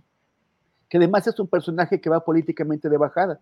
Fue dos veces candidato a, gobernador, una por el PRI, la última por el PES hace, hace, eh, dos, hace un poquito más de dos años, en el 21, y perdió votos en su última candidatura. Eh, eh, por, como, ¿Por qué necesitan? Porque además Morena ha ganado con creces, con creces en, en, Baja California. Las encuestas no lo ponen en ninguna situación problemática. ¿Por qué les hace falta aliarse con un mafioso conocido como Jorge Canrón? ¿Cuál es, cuál va a ser el impacto? No solamente el impacto eh, de las candidaturas que les den, sino cuando, cuando todos estos mafiosos, Rubalcaba, Jorge Han, todos esos otros, ocupen posiciones entregadas por Morena, hay, aquí hay de dos sopas. O van a convertirse en díscolos eh, eh, intratables que finalmente van a, a, provocar rupturas en la 4T, que van a a, utilizar sus, sus, posiciones para, para chantajear a Clara Brugada en Ciudad de México, a Claudia Sheinbaum en, en, el, en el país y, y, obtener beneficios personales y de grupos, porque ellos no es cierto lo que dice el presidente de que estén a favor de la, de la transformación. La única transformación que, que quieren es que, quedar mejor transformados, mejor parados para, eh, para seguir haciendo negocios sucios. Entonces, la, la, cosa es, van a, a, a, finalmente a provocar rupturas o al revés, van a formar corrientes internas suficientemente sólidas como para, como para poder eh, disputar cada vez más espacios de, poder. Yo no, no le veo el sentido, no creo que la 4T los, los, los necesite para nada, si, si los veo como un enorme peligro. Así es. Eh, vamos eh, eh, a otro tema dentro de la mesa que tenemos considerado y que se me hace que es muy relevante. 30 años de levantamiento del Ejército Zapatista de Liberación. Escuche mejor, creo que ya me congelé de nuevo, pero espero que me estén escuchando. 30 zapatistas ya, ellos ya hicieron su parte. Ellos se han visibilizado. Sin embargo, lo que la dignidad que nos han simplemente con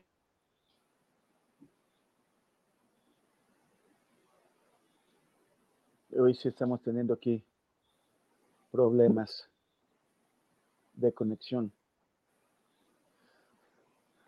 Ah, bueno, Marta, ¿estás por ahí? Bueno, voy a, voy a, este, a tomar eh, la moderación mientras Marta puede regresar. No, no sé, Dani, si quieras eh, comentarnos qué, es lo, qué lo que opinas sobre este 30 aniversario del, del, Ejército Zapatista de Liberación Nacional. Estábamos viendo fotos que nos envió nuestro querido colega y compañero Alejandro Meléndez del aniversario de los, de los 30 años desde la eh, insurrección de 1994. ¿Cómo, ¿Cómo la ves, Dani? Me parece importante que, o sea, el tema del zapatismo tenga ahorita, eh, eh, tenga como el reconocimiento que merece. Del movimiento, el, el ZLN fue o ha sido eh, un parteaguas no solo para la historia de México, sino para la historia del mundo. Primero por el cambio de la guerrilla, de, la, de ser como esta guerrilla dura a una guerrilla sobre todo de ideas, porque más que combatir con armas, que sí lo hizo en un inicio, en realidad su combate fueron las ideas, la pluma, con una estrategia muy de avanzada en su momento del uso de los medios de comunicación. Y, pero sobre todo una cosa fundamental que fue poner el reflector en el tema de los pueblos y mostrarnos el racismo que había en nuestros países que todavía lo hay, todavía son países muy racistas, pero el reflector que le puso el zapatismo a, ese tema sí hizo que se modificaran las relaciones, que empezáramos a cuestionarnos los temas del colonialismo, del, del, del, del racismo, de los pueblos, de quiénes son los pueblos, empezar a entenderlos, ¿no? Entonces yo creo que esos aportes han sido fundamentales y no se les debe regatear nada. Ahora, estos 30 años también nos sirven para hacer una revisión de, eh, de, dos dilemas que son muy grandes, que es, y que los vemos también eh, reflejados en su enorme eh, disputa y pleito con, con, con López Obrador. ¿no? Bueno, no quiero decir la 4T porque para mí la, la, la 4T es mucho más que, que el, proyecto de gobierno de López Obrador es algo que ha construido muchísima gente. Pero bueno, eh, ¿qué es este, este gran dilema de con el Estado, sin el Estado, fuera del Estado? Mm, ¿Qué tanto se avanza, qué tanto no se avanza? Mm, ¿Y qué tanto le das chance? A, y lo quiero ligar con el, con el tema anterior de, de la gente que están aceptando dentro del, de, de Morena, ¿no? Eh, ¿Qué tanto realmente, y es el, eh, creo que es algo que está pasando en distintas partes del mundo, Estados Unidos, Argentina muy claramente, eh, las élites políticas están escuchando o, teniendo el pulso de la ciudadanía y qué tanto más bien están siendo ya un modelo que ya se desgastó, un modelo de, de democracia electoral que ya no le da respuestas a los a las nuevas generaciones y que realmente eh, están permitiendo la emergencia de personajes como Trump o como los personajes de Milley.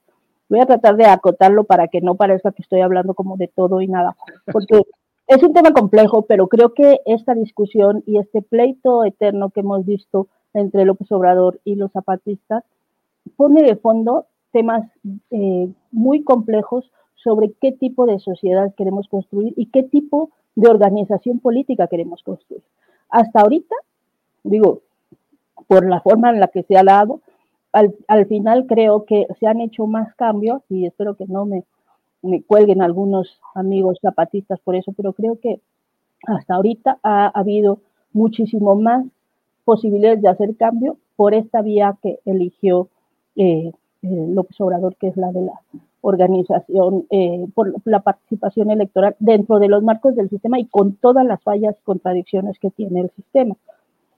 Pero eh, lo que vemos es que sigue comportándose y, cambia un partido, cambia el otro y la élite política al final sigue formándose como del mismo modo, ¿no?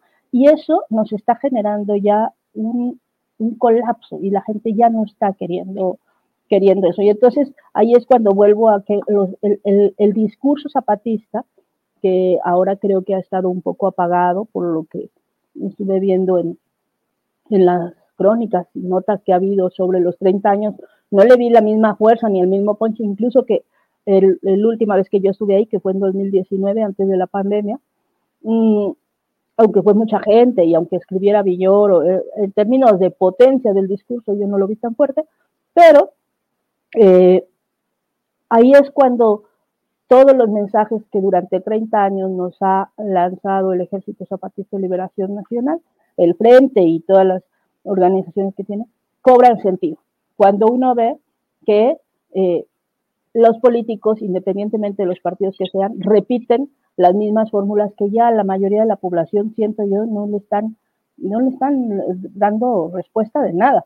Entonces, por eso surgen estos otros personajes que, creo que son un poco por la desesperación de mantener a cierta élite, a cierta casta, te ofrecen una, acabar con la corrupción y pues resulta que te, te, proponen de candidato a Hank, ¿no? O lo de Rommel, o lo que cualquiera que vea, no vamos a personalizar. Ese es el tipo de cosas que, pues, yo creo que ya para la generación, sobre todo para la que va a entrar ahorita y para muchas personas, pues ya termina siendo irrelevante. Entonces ahí cobran sentido todas las cosas que nos han dicho los zapatistas estos años. Y hasta ahí me voy a quedar. Gracias, Dani. Marta, te, devuelvo la, la, batuta. Eh, estuvimos ahorita conversando con Dani y yo creo que es el turno de Arnoldo. Arnoldo, eh, ¿qué tanto se ha avanzado? Hablan de esta, esta eh, posición tan clara del Ejército Zapatista de Liberación Nacional contra los gobiernos PRI, PAN y Morena. ¿Cuál consideras que ha sido la diferencia? o ha sido la misma tensión que ha tenido este gobierno de la Cuarta T con eh, el STLN y con los indígenas de México? Bueno, primerísimo que nada, yo creo que el zapatismo, que no hay que olvidarnos además de que su insurrección tuvo vidas humanas sacrificadas ahí, que, que eso fue, fue, brutal también, los primeros días, la respuesta del ejército, después ya la presión de la opinión pública motivada por este esfuerzo que de otro modo hubiera sido suicida, eh, logró crear un momento único en México, un momento de esperanza, un momento donde se pudo observar que desde la sociedad y con eh, sin tener eh, todo esto, todo este aparato que pudiese derivar de la política, de los consensos, de la penetración electoral y todo, sino nada más con imaginación, con discurso, con timing, se logró hackear una política que en su momento parecía absolutamente indetenible, irrefrenable, que era el, neoliberalismo, la, inclusión de México en, esta, en este reparto mundial de, de las riquezas naturales y del trabajo en los mercados globales, sin ninguna consideración hacia a quienes iban a ser los más sacrificados por ello, como incluso lo, fueron de todas formas, como mano de obra barata, eh, eh, industriales, además mexicanos que, que, no sobrevivieron a la integración, creadores de empleo, etcétera, en un momento. Se mostró que podía haber un contrapunto, un contrapeso, que se podía influir, que se podía inspirar eh, a, nuevas generaciones. Yo creo que el zapatismo lanza muchas cosas en, este país. Creo que incluso su influencia dura, dura años de ese primer, eh, ese primer golpe, digamos, mediático y, político, y bueno, pues que tomó en cuenta incluso pues, cuestiones militares, ¿no? Que, como dice eh, Daniela, no, no, se quedaron solo en México, trascendieron mundialmente, le dieron voz a una izquierda muy, muy bocabajeada en su momento. Me parece fundamental. Ahora, exigirle al zapatismo que, que mantenga esa vigencia 30 años después, me parece que es pedirle demasiado. Me parece que lo que hicieron fue importante y que toca a otros espacios desde la sociedad civil mexicana tomar ese ejemplo y, demostrar que es posible que la sociedad civil logre confrontar políticas lesivas. La sociedad civil o el pueblo, como se le quiera llamar, el nuevo sindicalismo, etcétera, que es posible dar batallas exitosas eh, con persistencia. El, zapatismo no, es, no, fue, no fue tampoco un fenómeno que se haya construido en poco tiempo. Creo que hubo una labor ahí de muchísimo tiempo previa de, formación, de concientización, de ideologización, incluso de, autodeterminación, de empoderamiento, que después produce esto, insisto, con, no sin costos eh, humanos ¿no? importantes. Eh, no, no, estamos aquí para juzgar si eso era válido o no, creo que en un momento dado era lo único que se podía hacer para llamar la atención sobre lo que estaba pasando. Esta región hoy enfrenta otro tipo de amenazas, ¿no? Y que, que, lamentablemente eh, parece que hoy los movimientos sociales están poco, eh, pues con una escasa posibilidad de hacerles frente, porque no es lo mismo incluso con, el tamaño que tenía la política neoliberal, plantear ese contrapeso que hacerlo hoy con estas fuerzas oscuras del crimen organizado que asolan la frontera sur del país y que se mezclan con muchísimos otros, otros eh, fenómenos, ¿no? desde el tráfico de personas, desde la porosidad de estas fronteras que, por las que pasa de todo, ¿no? y que afectan también, yo me imagino, mucho los procesos organizativos, aparte de que ha habido un cambio generacional. Tampoco conozco mucho el tema, yo no he viajado a Chiapas como si lo ha hecho Daniela. Eh, Temoris no lo sé, pero probablemente también, porque ya sé que es muy andariego. Pero veo que, que valorar lo que hicieron en su momento es histórico que es importantísimo. Eh, sobre la potencia de su discurso, no lo sé si tendríamos que exigirles tanto todavía a estas alturas. Creo que tendría que haber otros discursos en la sociedad que también entren un poco al relevo, ¿no? Y que, y que traten de llamar la atención sobre los muchos problemas que persisten, entre, entre otros, por ejemplo, la falta de la legislación que ellos propusieron desde un principio, ¿no?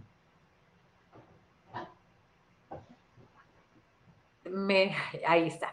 Claro, y sobre todo está, eh, el discurso fue muy potente eh, que dijeron ayer. Es, eh, giró en torno a la tierra, entre la vocación pacifista que han respetado desde el 12 de enero de 1994, cuando se declaró esta tregua. Y, el, mensaje, a lo mejor muchos medios se han enfocado en ese mensaje donde dijeron, no necesitamos matar a los soldados y a los malos gobiernos, pero si vienen, nos vamos a defender. ¿Cuáles son los, eh, eh, los nuevos, este, las nuevas amenazas que enfrentan eh, el EZLN allá en Chiapas, este, Daniela? ¿Cuáles son? lo veíamos hace poco con los reportajes del compañero Ernesto Ledesma, el narcotráfico está ahí. ¿De qué manera? ¿Cómo han sido vulnerados en los últimos años ahora el ejército zapatista?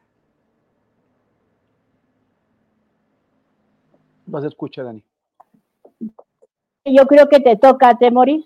Aunque si quieren yo hablo también, me gusta mucho platicar y hablar y, y sobre todo en los zapatistas, bueno, pues a mí como verán mi casa está llena de, de afiches, pero creo que le tocaba a Temoris. Ah, Temoris, perdón, es que como ya ven que por esto del internet me salí, pero adelante. Sí, pero no, no sé si habías pensado la pregunta específicamente para Dani. Ah, no, es eh, para seguir con la conversación o ya cerramos esta parte. No, no, no, no. Bueno, entonces, este, sí, si estás de acuerdo, Dani, voy. Las nuevas amenazas, eh, hablar de las nuevas amenazas que enfrenta el Ejército Zapatista de Liberación Nacional. Sí. Bueno, quería eh, empezar comentando que para, que para mí el STLN siempre ha tenido un gran papel como inspiración. Eh, mi, opción política siempre ha estado en la vía electoral. Siempre he pensado que, la, democracia, que la vía electoral es la vía de transformación del país, es la, es la opción que puede tener la, la izquierda para, incidir en, el, en, distintos plazos. Y, pero por el otro lado, eh, el, el, ejemplo zapatista, tanto la poesía del zapatismo como, como su compromiso con, con, con los campesinos, la, gente de, de, la, de, las zonas olvidadas o apartadas por, por, el Estado mexicano, eh, por reorganizarlas, por darles eh, eh, su propia, sus propias vías de resolución de sus, de sus problemas y ganar por la vía de los hechos su autonomía, para, para, mí ha, ha, sido muy inspirador y por eso, aunque a veces no estoy de acuerdo con algunas de sus posturas, siempre estoy atento a lo que dicen y, y, y, sobre todo a lo que hacen, más, más que lo que dicen a lo que hacen. Pero me, me da un poco de pena que hayan pasado 30 años, que, lleguen a una situación como en la que se encuentra ahora, en donde sus, eh, su trabajo de tanto tiempo, porque además son 10 años más que hay que añadirle desde que se conformaron como organización político-militar, em, que, que, estén en esta crisis. Es una crisis en donde, pues en primer lugar está eh, un Estado que ha permitido que los grupos eh, armados se apoderen del, territorio, no solamente en las partes rurales, sino también en ciudades como, como San Cristóbal de, de las Casas, y que, eh, y que pongan a, los pueblos, tanto aquellos zapatistas como a muchos otros, muchas otras comunidades, contra la pared. que, que, además, o sea, que, que se tengan que replantear eh, de una forma que me parece radical, pero no sé cómo será eh, ya sobre, sobre, sobre, el terreno, cosas como la, la, la, propiedad de la, de la, tierra, pero y también sus propias formas de organización para resistir el embate de los grupos criminales que, pues, que, tienen amparo de los poderes públicos. Y, y también el tema generacional, que, que, es lo que hemos estado viendo en las, en las crónicas, el tema de que buena parte de la juventud que, que hace 30 eh, años o 20 años, muchos jóvenes en Chiapas se, se, sentían muy inspirados por el ejemplo zapatista, eh, eh, hoy haya el reemplazo de otros motivos, otras fuentes de inspiración que tienen más que ver con toda esta subcultura eh, del crimen organizado, con, música, con, ejemplos, con la aspiración a, vivir rápido, pero, pero, pero, vivir en la, en la ostentación o, en, lo que puede parecer el lujo, y que, y que, y que el zapatismo, o sea, si el zapatismo que ha sido una, una eh, fuerza tan congruente internamente, ahora se ve obligada a reaccionar, a, buscar alternativas, porque pues finalmente estas, estas figuras de esta subcultura están penetrando entre, entre sus jóvenes, pues entonces en las ciudades y en, otros ámbitos también, ¿qué podemos hacer? O sea, parece que, que el, el, problema de, del zapatismo eh, se ve magnificado cuando tenemos sociedades en donde el tejido social se ha ido rompiendo, se ha ido desgarrando tanto como en, otros estados y en, en, otras ciudades. Entonces, eh, eso me, da pena y pues bueno, pues vamos a también a ver qué soluciones se encuentran ellos y si lo que se están planteando les puede solucionar y nos puede eh, también al, al, resto del país y, y, quizás también para otras zonas del mundo echar algunas luces, algunas luces sobre qué, qué caminos podemos hallar. Claro, eh, el mensaje, estamos solos igual que hace 30 años. Hace falta el Congreso Nacional Indígena y el pueblo de México nos digan si están de acuerdo y, eh, en este camino de lo común. Sobre todo, a mí me sorprendió, Daniela, el estamos solos igual que hace 30 años. Pareciera que no ha pasado nada o que no, ha, no han cambiado ninguna circunstancia del 94 acá.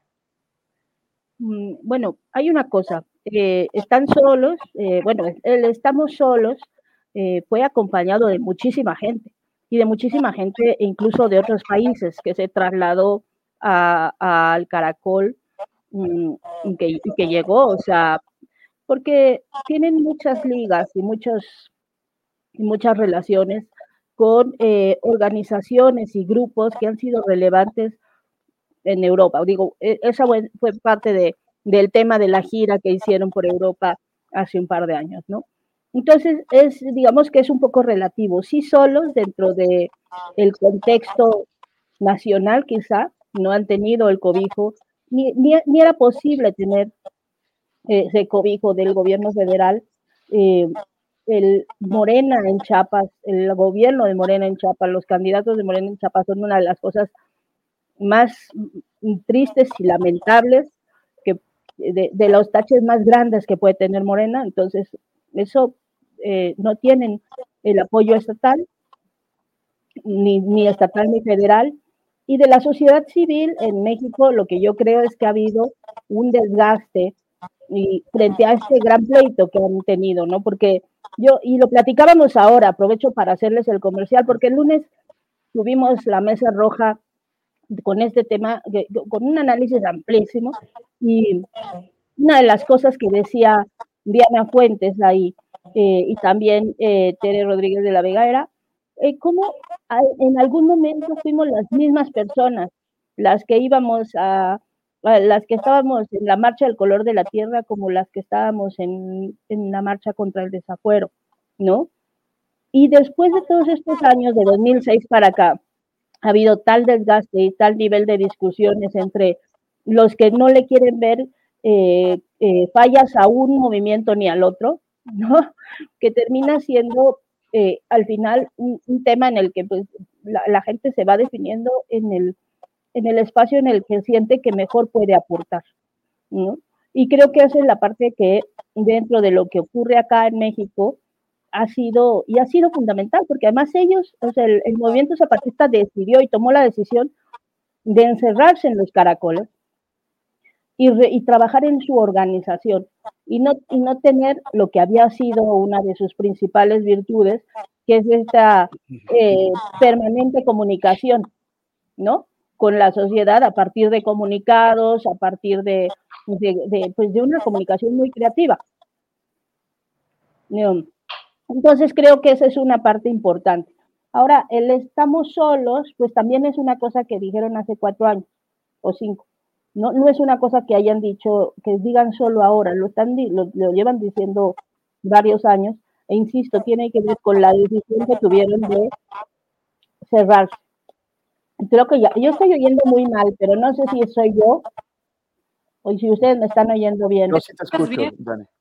Mm, que oigo como con ruidos ahí como de interferencias eh, de, ya ven que además en Chapa se abrió este hoyo eh, por, eh, de, de, al inicio de, o en la última semana del año, ¿no? Y que hubo muchas bromas de que si ya eran los, la invasión extraterrestre, y parece que más bien era un tema de las formaciones de aire, caliente y frío, pero yo dije, a lo mejor es esto, llegaron los ovnis.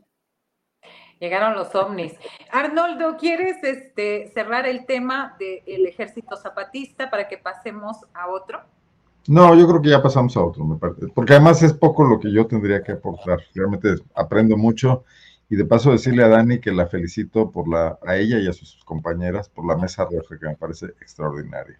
Sobre todo me parece otra forma de discutir de política muy enriquecedora ahí está también extensiva las felicitaciones por acá, Dani, siempre te vemos por ahí. Eh, el tema, yo quisiera, van a, va a decir este, el jefe Julio Hernández, Julio Astillero, que quiero Tamaule, Tamaulipesa. que van a este, el, la mesa, pero desafortunadamente tenemos un tema que es 31 personas secuestradas. Y, creo que en Tamaulipas 31 migrantes escogieron quiénes eran migrantes y quiénes no, o sea, quiénes en el mundo del crimen organizado, quienes cuentan o quienes tienen familia con cierto poder adquisitivo. Esto pasó el sábado pasado, el sábado 30 de diciembre, y no se sabe absolutamente nada, no se sabe más que fueron bajados de un autobús este, y que eh, fueron capturados por eh, un grupo del crimen organizado y no se tiene, es imposible pensar que en estos tiempos siga apareciendo. Eh, eh, decía yo hace un rato, es de pronto como si fuera un acto de magia, desaparecen. Eh, la misma autoridad teme decir secuestro. Ya no, obviamente no entramos en el argot del, del crimen organizado que hablaba de levantones, pero este es un secuestro y son 31 migrantes que no se sabe nada de ellos. Y bueno, yo lo pongo así para un poco hablar del tema que tiene que ver con la migración. ¿Cómo, cómo eh, cuando vimos lo de los 43 en el 2014 era un estupor que nos, eh, a varios nos sorprendía y seguíamos, ¿cómo puede pasar? ¿Cómo puede pasar esto que de pronto no se sabe nada? Y en el caso de los migrantes, ahora hemos estado alertando desde hace seis meses que está sucediendo esto en Tamaulipas. Temoris, eh, ¿cómo, eh, ¿cómo ves tú esta situación? Yo creo que sí va Arnoldo, ¿no? ¿No? Sí. Arnoldo, perdón, perdón, Arnoldo. No te preocupes. yo, además evitaré que Tamaulipises, porque, porque creo que hay, que hay que nacionalizar el tema, hay que mexicanizarlo. Eh, dos, dos puntos, o sea, una, una cuestión es crimen organizado y otra cuestión es migración que, deben ser abordados en este, en este caso, ¿no?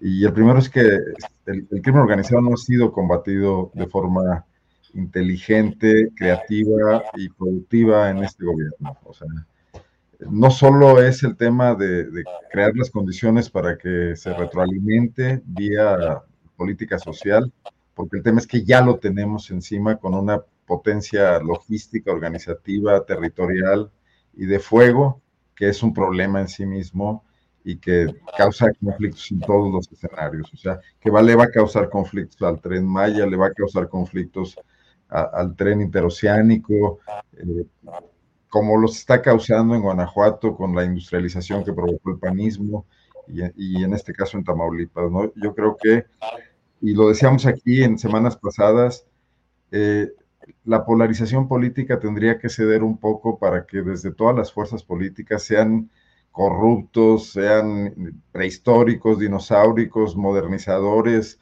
democráticos, de izquierda, etcétera, establezcamos un piso común en este país frente a la amenaza del crimen organizado, donde además incluso no seamos reacios a la a la alianza con, los, eh, con el gobierno norteamericano que está interesado en el tema del control del tráfico de drogas, siempre y cuando también se abra la información y sepamos qué políticas tienen las distintas agencias norteamericanas, porque en algunos casos ellos pueden estar también teniendo sus, propios, sus propias complicidades con grupos del crimen organizado mexicano.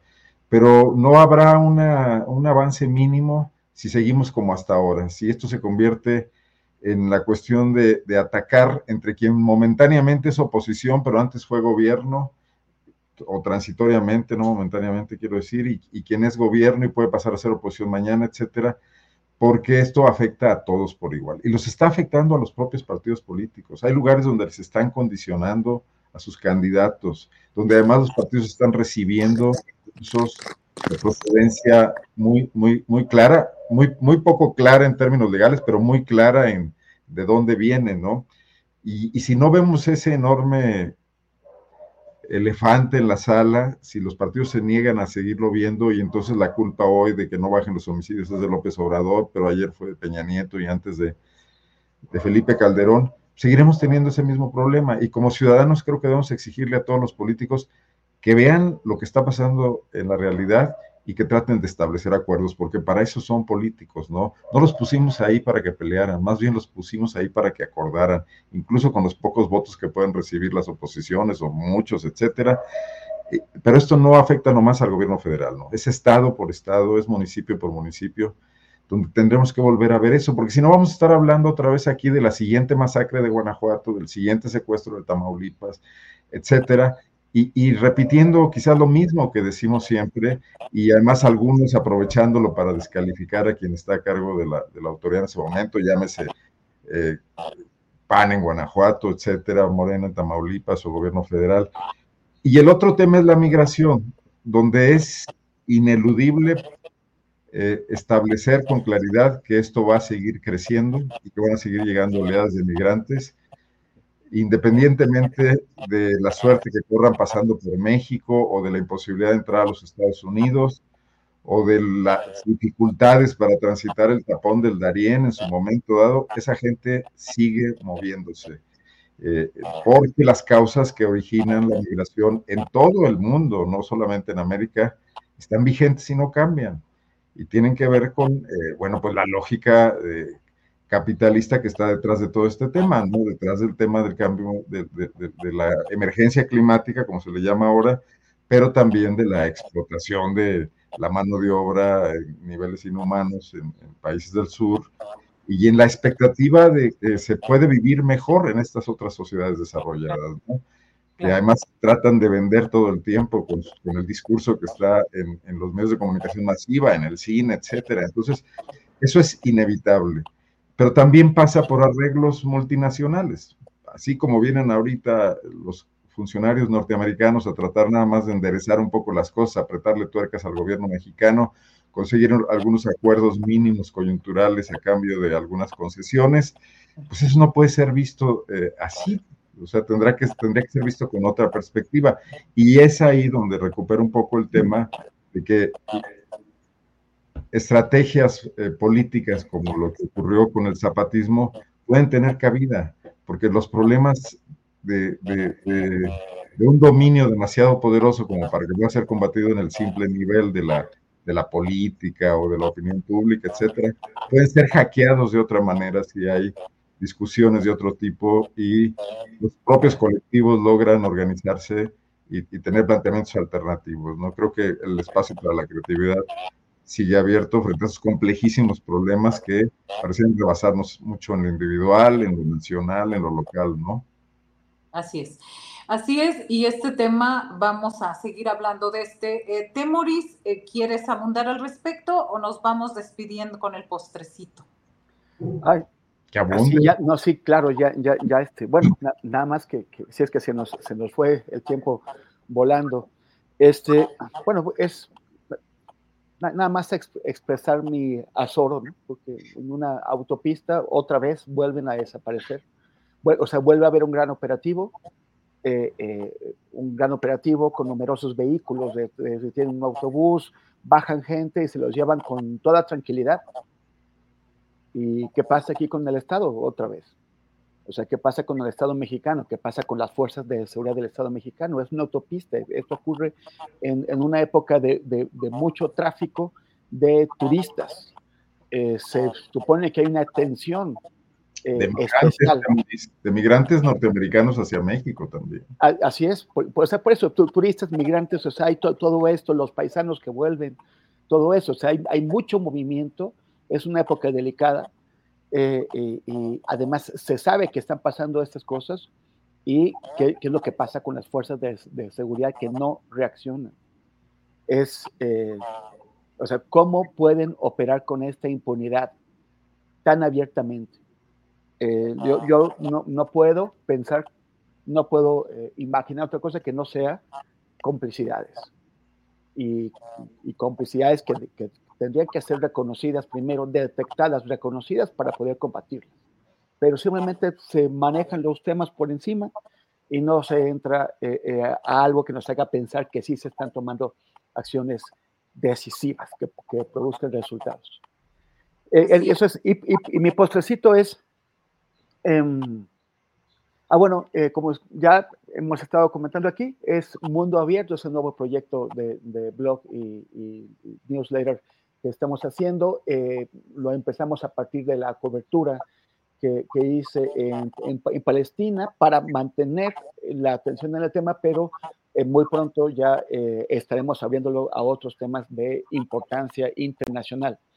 Y ahora publicamos precisamente con motivo del año, del año nuevo, también como para tener un poquito más de esperanza en este contexto, un texto que se llama los héroes de Gaza. ¿Quiénes son los héroes de Gaza? La gente que está entregando sus vidas para salvar otras vidas, las, vidas de la, población civil, entre eh, doctores, eh, personas que trabajan en las ambulancias, trabajadores de telecomunicaciones, eh, trabajadores de la ONU y también periodistas. Entonces, este, estos textos lo pueden encontrar en Mundo Abierto por Temoris Greco o más fácilmente encuentran la liga en mis redes sociales, en arroba temoris, en Facebook, Instagram, eh, en Twitter o X, X, y hasta TikTok. Ese es el postrecito. Así está. Gracias por la, por, por, imagen. Gracias. Gracias. Daniela, ¿con qué eh, cierras? Mm. Así de las personas migrantes desaparecidas, que parecía que era algo que ya habíamos superado, o por lo menos eh, de este nivel, habíamos, hoy en la Junta estuvimos buscando las notas últimas que habíamos publicado, secuestros de, de personas, de camiones de pasajeros, y las teníamos de marzo de 2019, que incluso hubo conferencia de Alfonso Durazo para hablar y, decir, ¿no? Aclarar, porque pues ya era una cosa que, que, realmente pensábamos que tenía que superar. Y bueno, es una cosa, el hecho de que regrese, insisto, yo no lo desligaría nada de lo que ocurra en temas de violencia con el asunto de las competencias que hay ahorita por los temas electorales. Creo que que sí, que la, que la tónica, mm, o sea, coincido mucho con lo que dice Arnoldo, ¿no? El tema, eh, en ese tema, los, los gobernantes deberían tener una disposición distinta para trabajar, pero el gran problema es que muchos de los gobernantes en distintos niveles están también, eh, pues el, crimen ya ha infiltrado muchos niveles. Entonces tenemos que ver cómo ha sido la estrategia a lo largo de un lapso de tiempo para justamente no estar nada más diciendo que está mal, sino exactamente que sí podría estar bien, ¿no? Lo cual puede ser el camino. Y eso requiere una amplia discusión que se intentó hacer al inicio de esta administración y luego pues ya se olvidó o se archivó. Eh, en la transición con esto de los diálogos por, por la paz, o no sé cómo se llamaban, pero bueno, que se intentó, pero luego se dejó ahí perdido y creo que era una discusión necesaria y que sigue siendo vigente, porque si no, pues esto va a ser cíclico. Y ya, y solo pues eso, pues ya que estamos en esto de las, de la, de la, de los, eh, ¿cómo se dice? Promociones, pues sí, recomendarles que vean los lunes a las ocho y media la, la mesa roja. La verdad es que en pie de página estamos haciendo un montón de cosas que trata de no ser, que no entrar en la competencia con lo que hacen otros colegas, sino mucho más feminista, ¿no? Mucho más desde la mirada de mujeres y de izquierda, pero feminista. Entonces, véanlo, véanlo y nos van contando qué les parece. Yo soy fan. Claro que sí, gracias, gracias Daniela. Yo lo, yo lo prometo verlo ya. No, se pone súper bien. Y además, pues yo no conocía a comentaristas como, como Tere Rodríguez de la Vega, que me parece excepcional, ¿no? También. Ya, ahí está buscando ya sus textos. Bueno, no, sin mérito de las demás. Mi postrecito es a contracorriente. Yo no creo que debamos escandalizarnos del pragmatismo. Para empezar, no creo que haya exceso de pragmatismo ni, pragmatismo moderado, hay pragmatismo secas. Eh, y no es nuevo.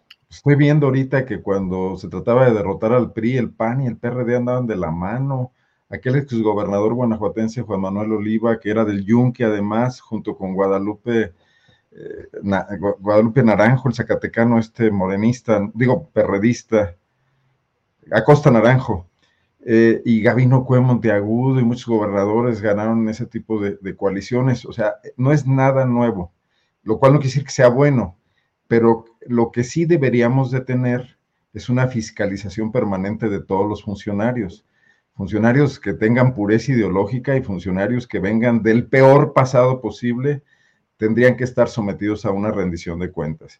Yo creo que si algo en lo que queda a deber esta transformación hasta el momento es en una, en, una eh, real y decidida y con capacidad política, con, con un empoderamiento eh, de la Secretaría de la Administración Pública, de, perdón, de la gestión pública o cómo se llama a nivel federal. De la función pública, de la función pública. Función pública, en los estados es gestión pública, sí.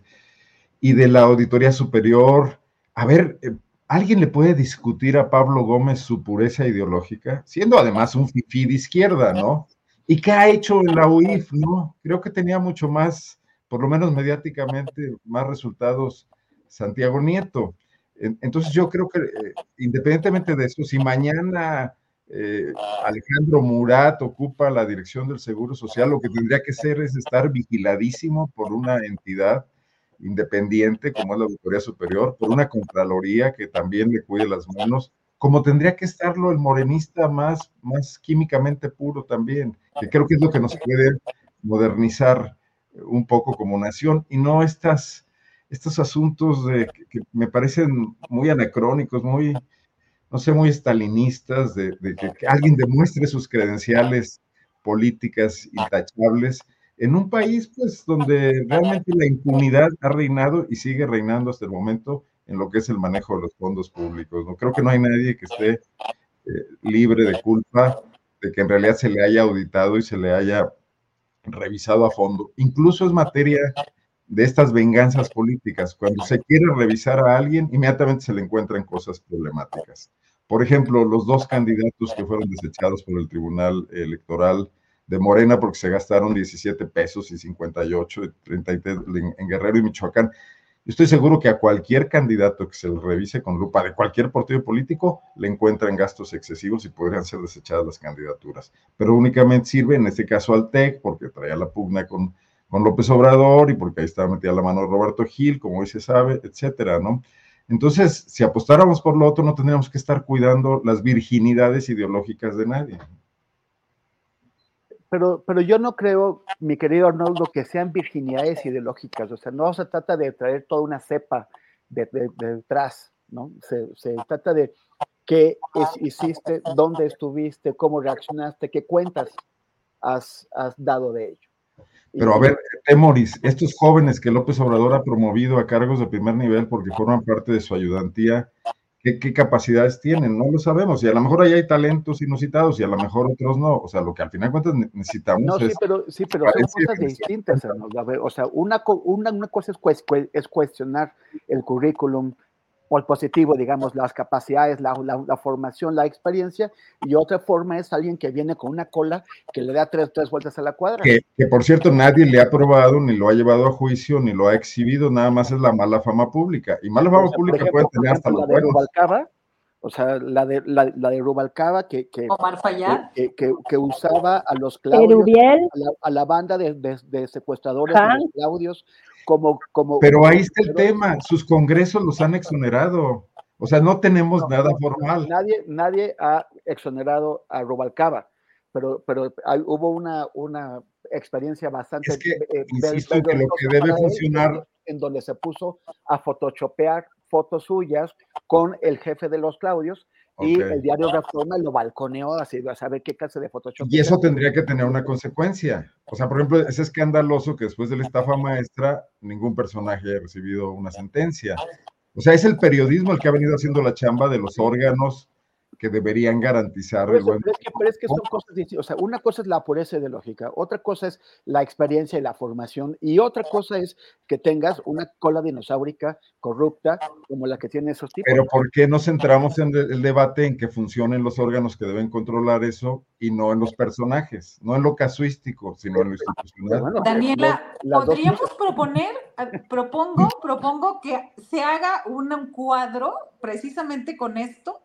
Con los nombres, con los cargos que han tenido, con las eh, acusaciones que se han tenido, y cada vez que salga un nuevo nombre en Morena, porque todo el mundo está brincando para allá, todo, tengamos ahí el cuadrito y la lista de las acusaciones de los grupos y las empresas. Me parece que si no lo empezamos nosotros a promover como un ejercicio de transparencia, pues obviamente ellos no lo van a hacer, pero son públicas. Mira, en Guanajuato.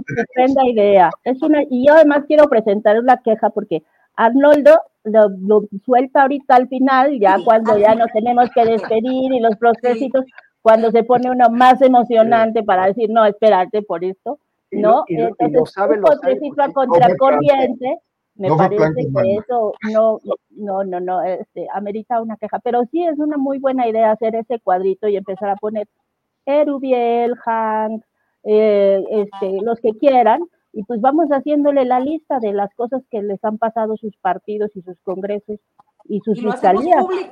y lo hacemos público y que cada quien vaya llenando y vaya poniendo incluso como un Pero hacemos un apartado para la oposición, porque por ejemplo en Guanajuato está de regreso como candidato al Senado Miguel Márquez, quizás el gobernador más corrupto y además el más popular y el más carismático de la historia panista en Guanajuato de 30 años. Hagámoslo de todos. El que nos dejó a Samarripa de herencia, etcétera, ¿no? Y Guanajuato también se cuece aparte. Y Tamaulipas, ¿eh? Dos gobernadores en la cárcel y uno huido, uno fugado. Entonces, gracias compañeros, muy buenas ideas. Propongo que hagamos, que, que, le demos, este, arrastremos el lápiz y hagamos este ejercicio. ¿Por qué? Porque más allá de lo que eh, los juicios de valor y todo, pues son las acusaciones y, los, y que ellos se quieran olvidar y ahora sean embajadores plenipotenciarios y demás, no les lava el entrar a Morena, no los purifica en automático. Ahí siguen sus pendientes, ahí siguen sus faltantes y ahí sigue su historial que no se puede terminar. Por lo pronto, yo me despido porque si no, ya no me van a invitar a moderar, ya nos pasamos un ratito. Gracias, Arnoldo Cuellar, siempre un gusto y un privilegio platicar con ustedes. Gracias, Dani Pastrana. Gracias, Temoris. Gracias, gracias Marta. Un abrazo. para despedir el programa. Gracias Dani, gracias Arnoldo. Y bueno, muchísimas gracias. Eh, este fue el primer programa eh, en vivo del año. El de, el de ayer fue un recuento de, de, un reportaje y de entrevistas que hizo Julio. Eh, recuerden que la, el próximo lunes estará ya Julio de vuelta con nosotros.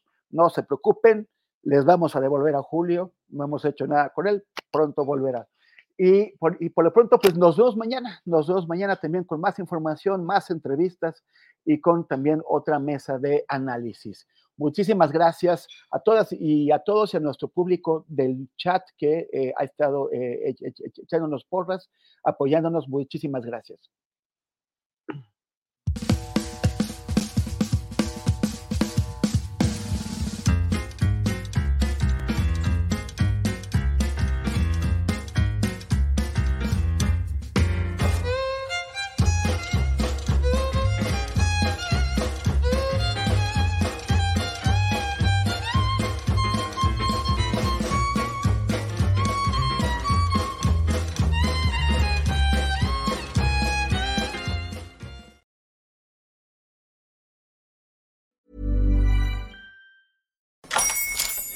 Buenos días, mi pana. Buenos días, bienvenido a Sherwin Williams. ¡Ey! ¿Qué onda, compadre? ¿Qué onda? Ya tengo lista la pintura que ordenaste en el ProPlus app. Con más de 6.000 representantes en nuestras tiendas listos para atenderte en tu idioma y beneficios para contratistas que encontrarás en aliadopro.com. En Sherwin Williams somos el aliado del PRO.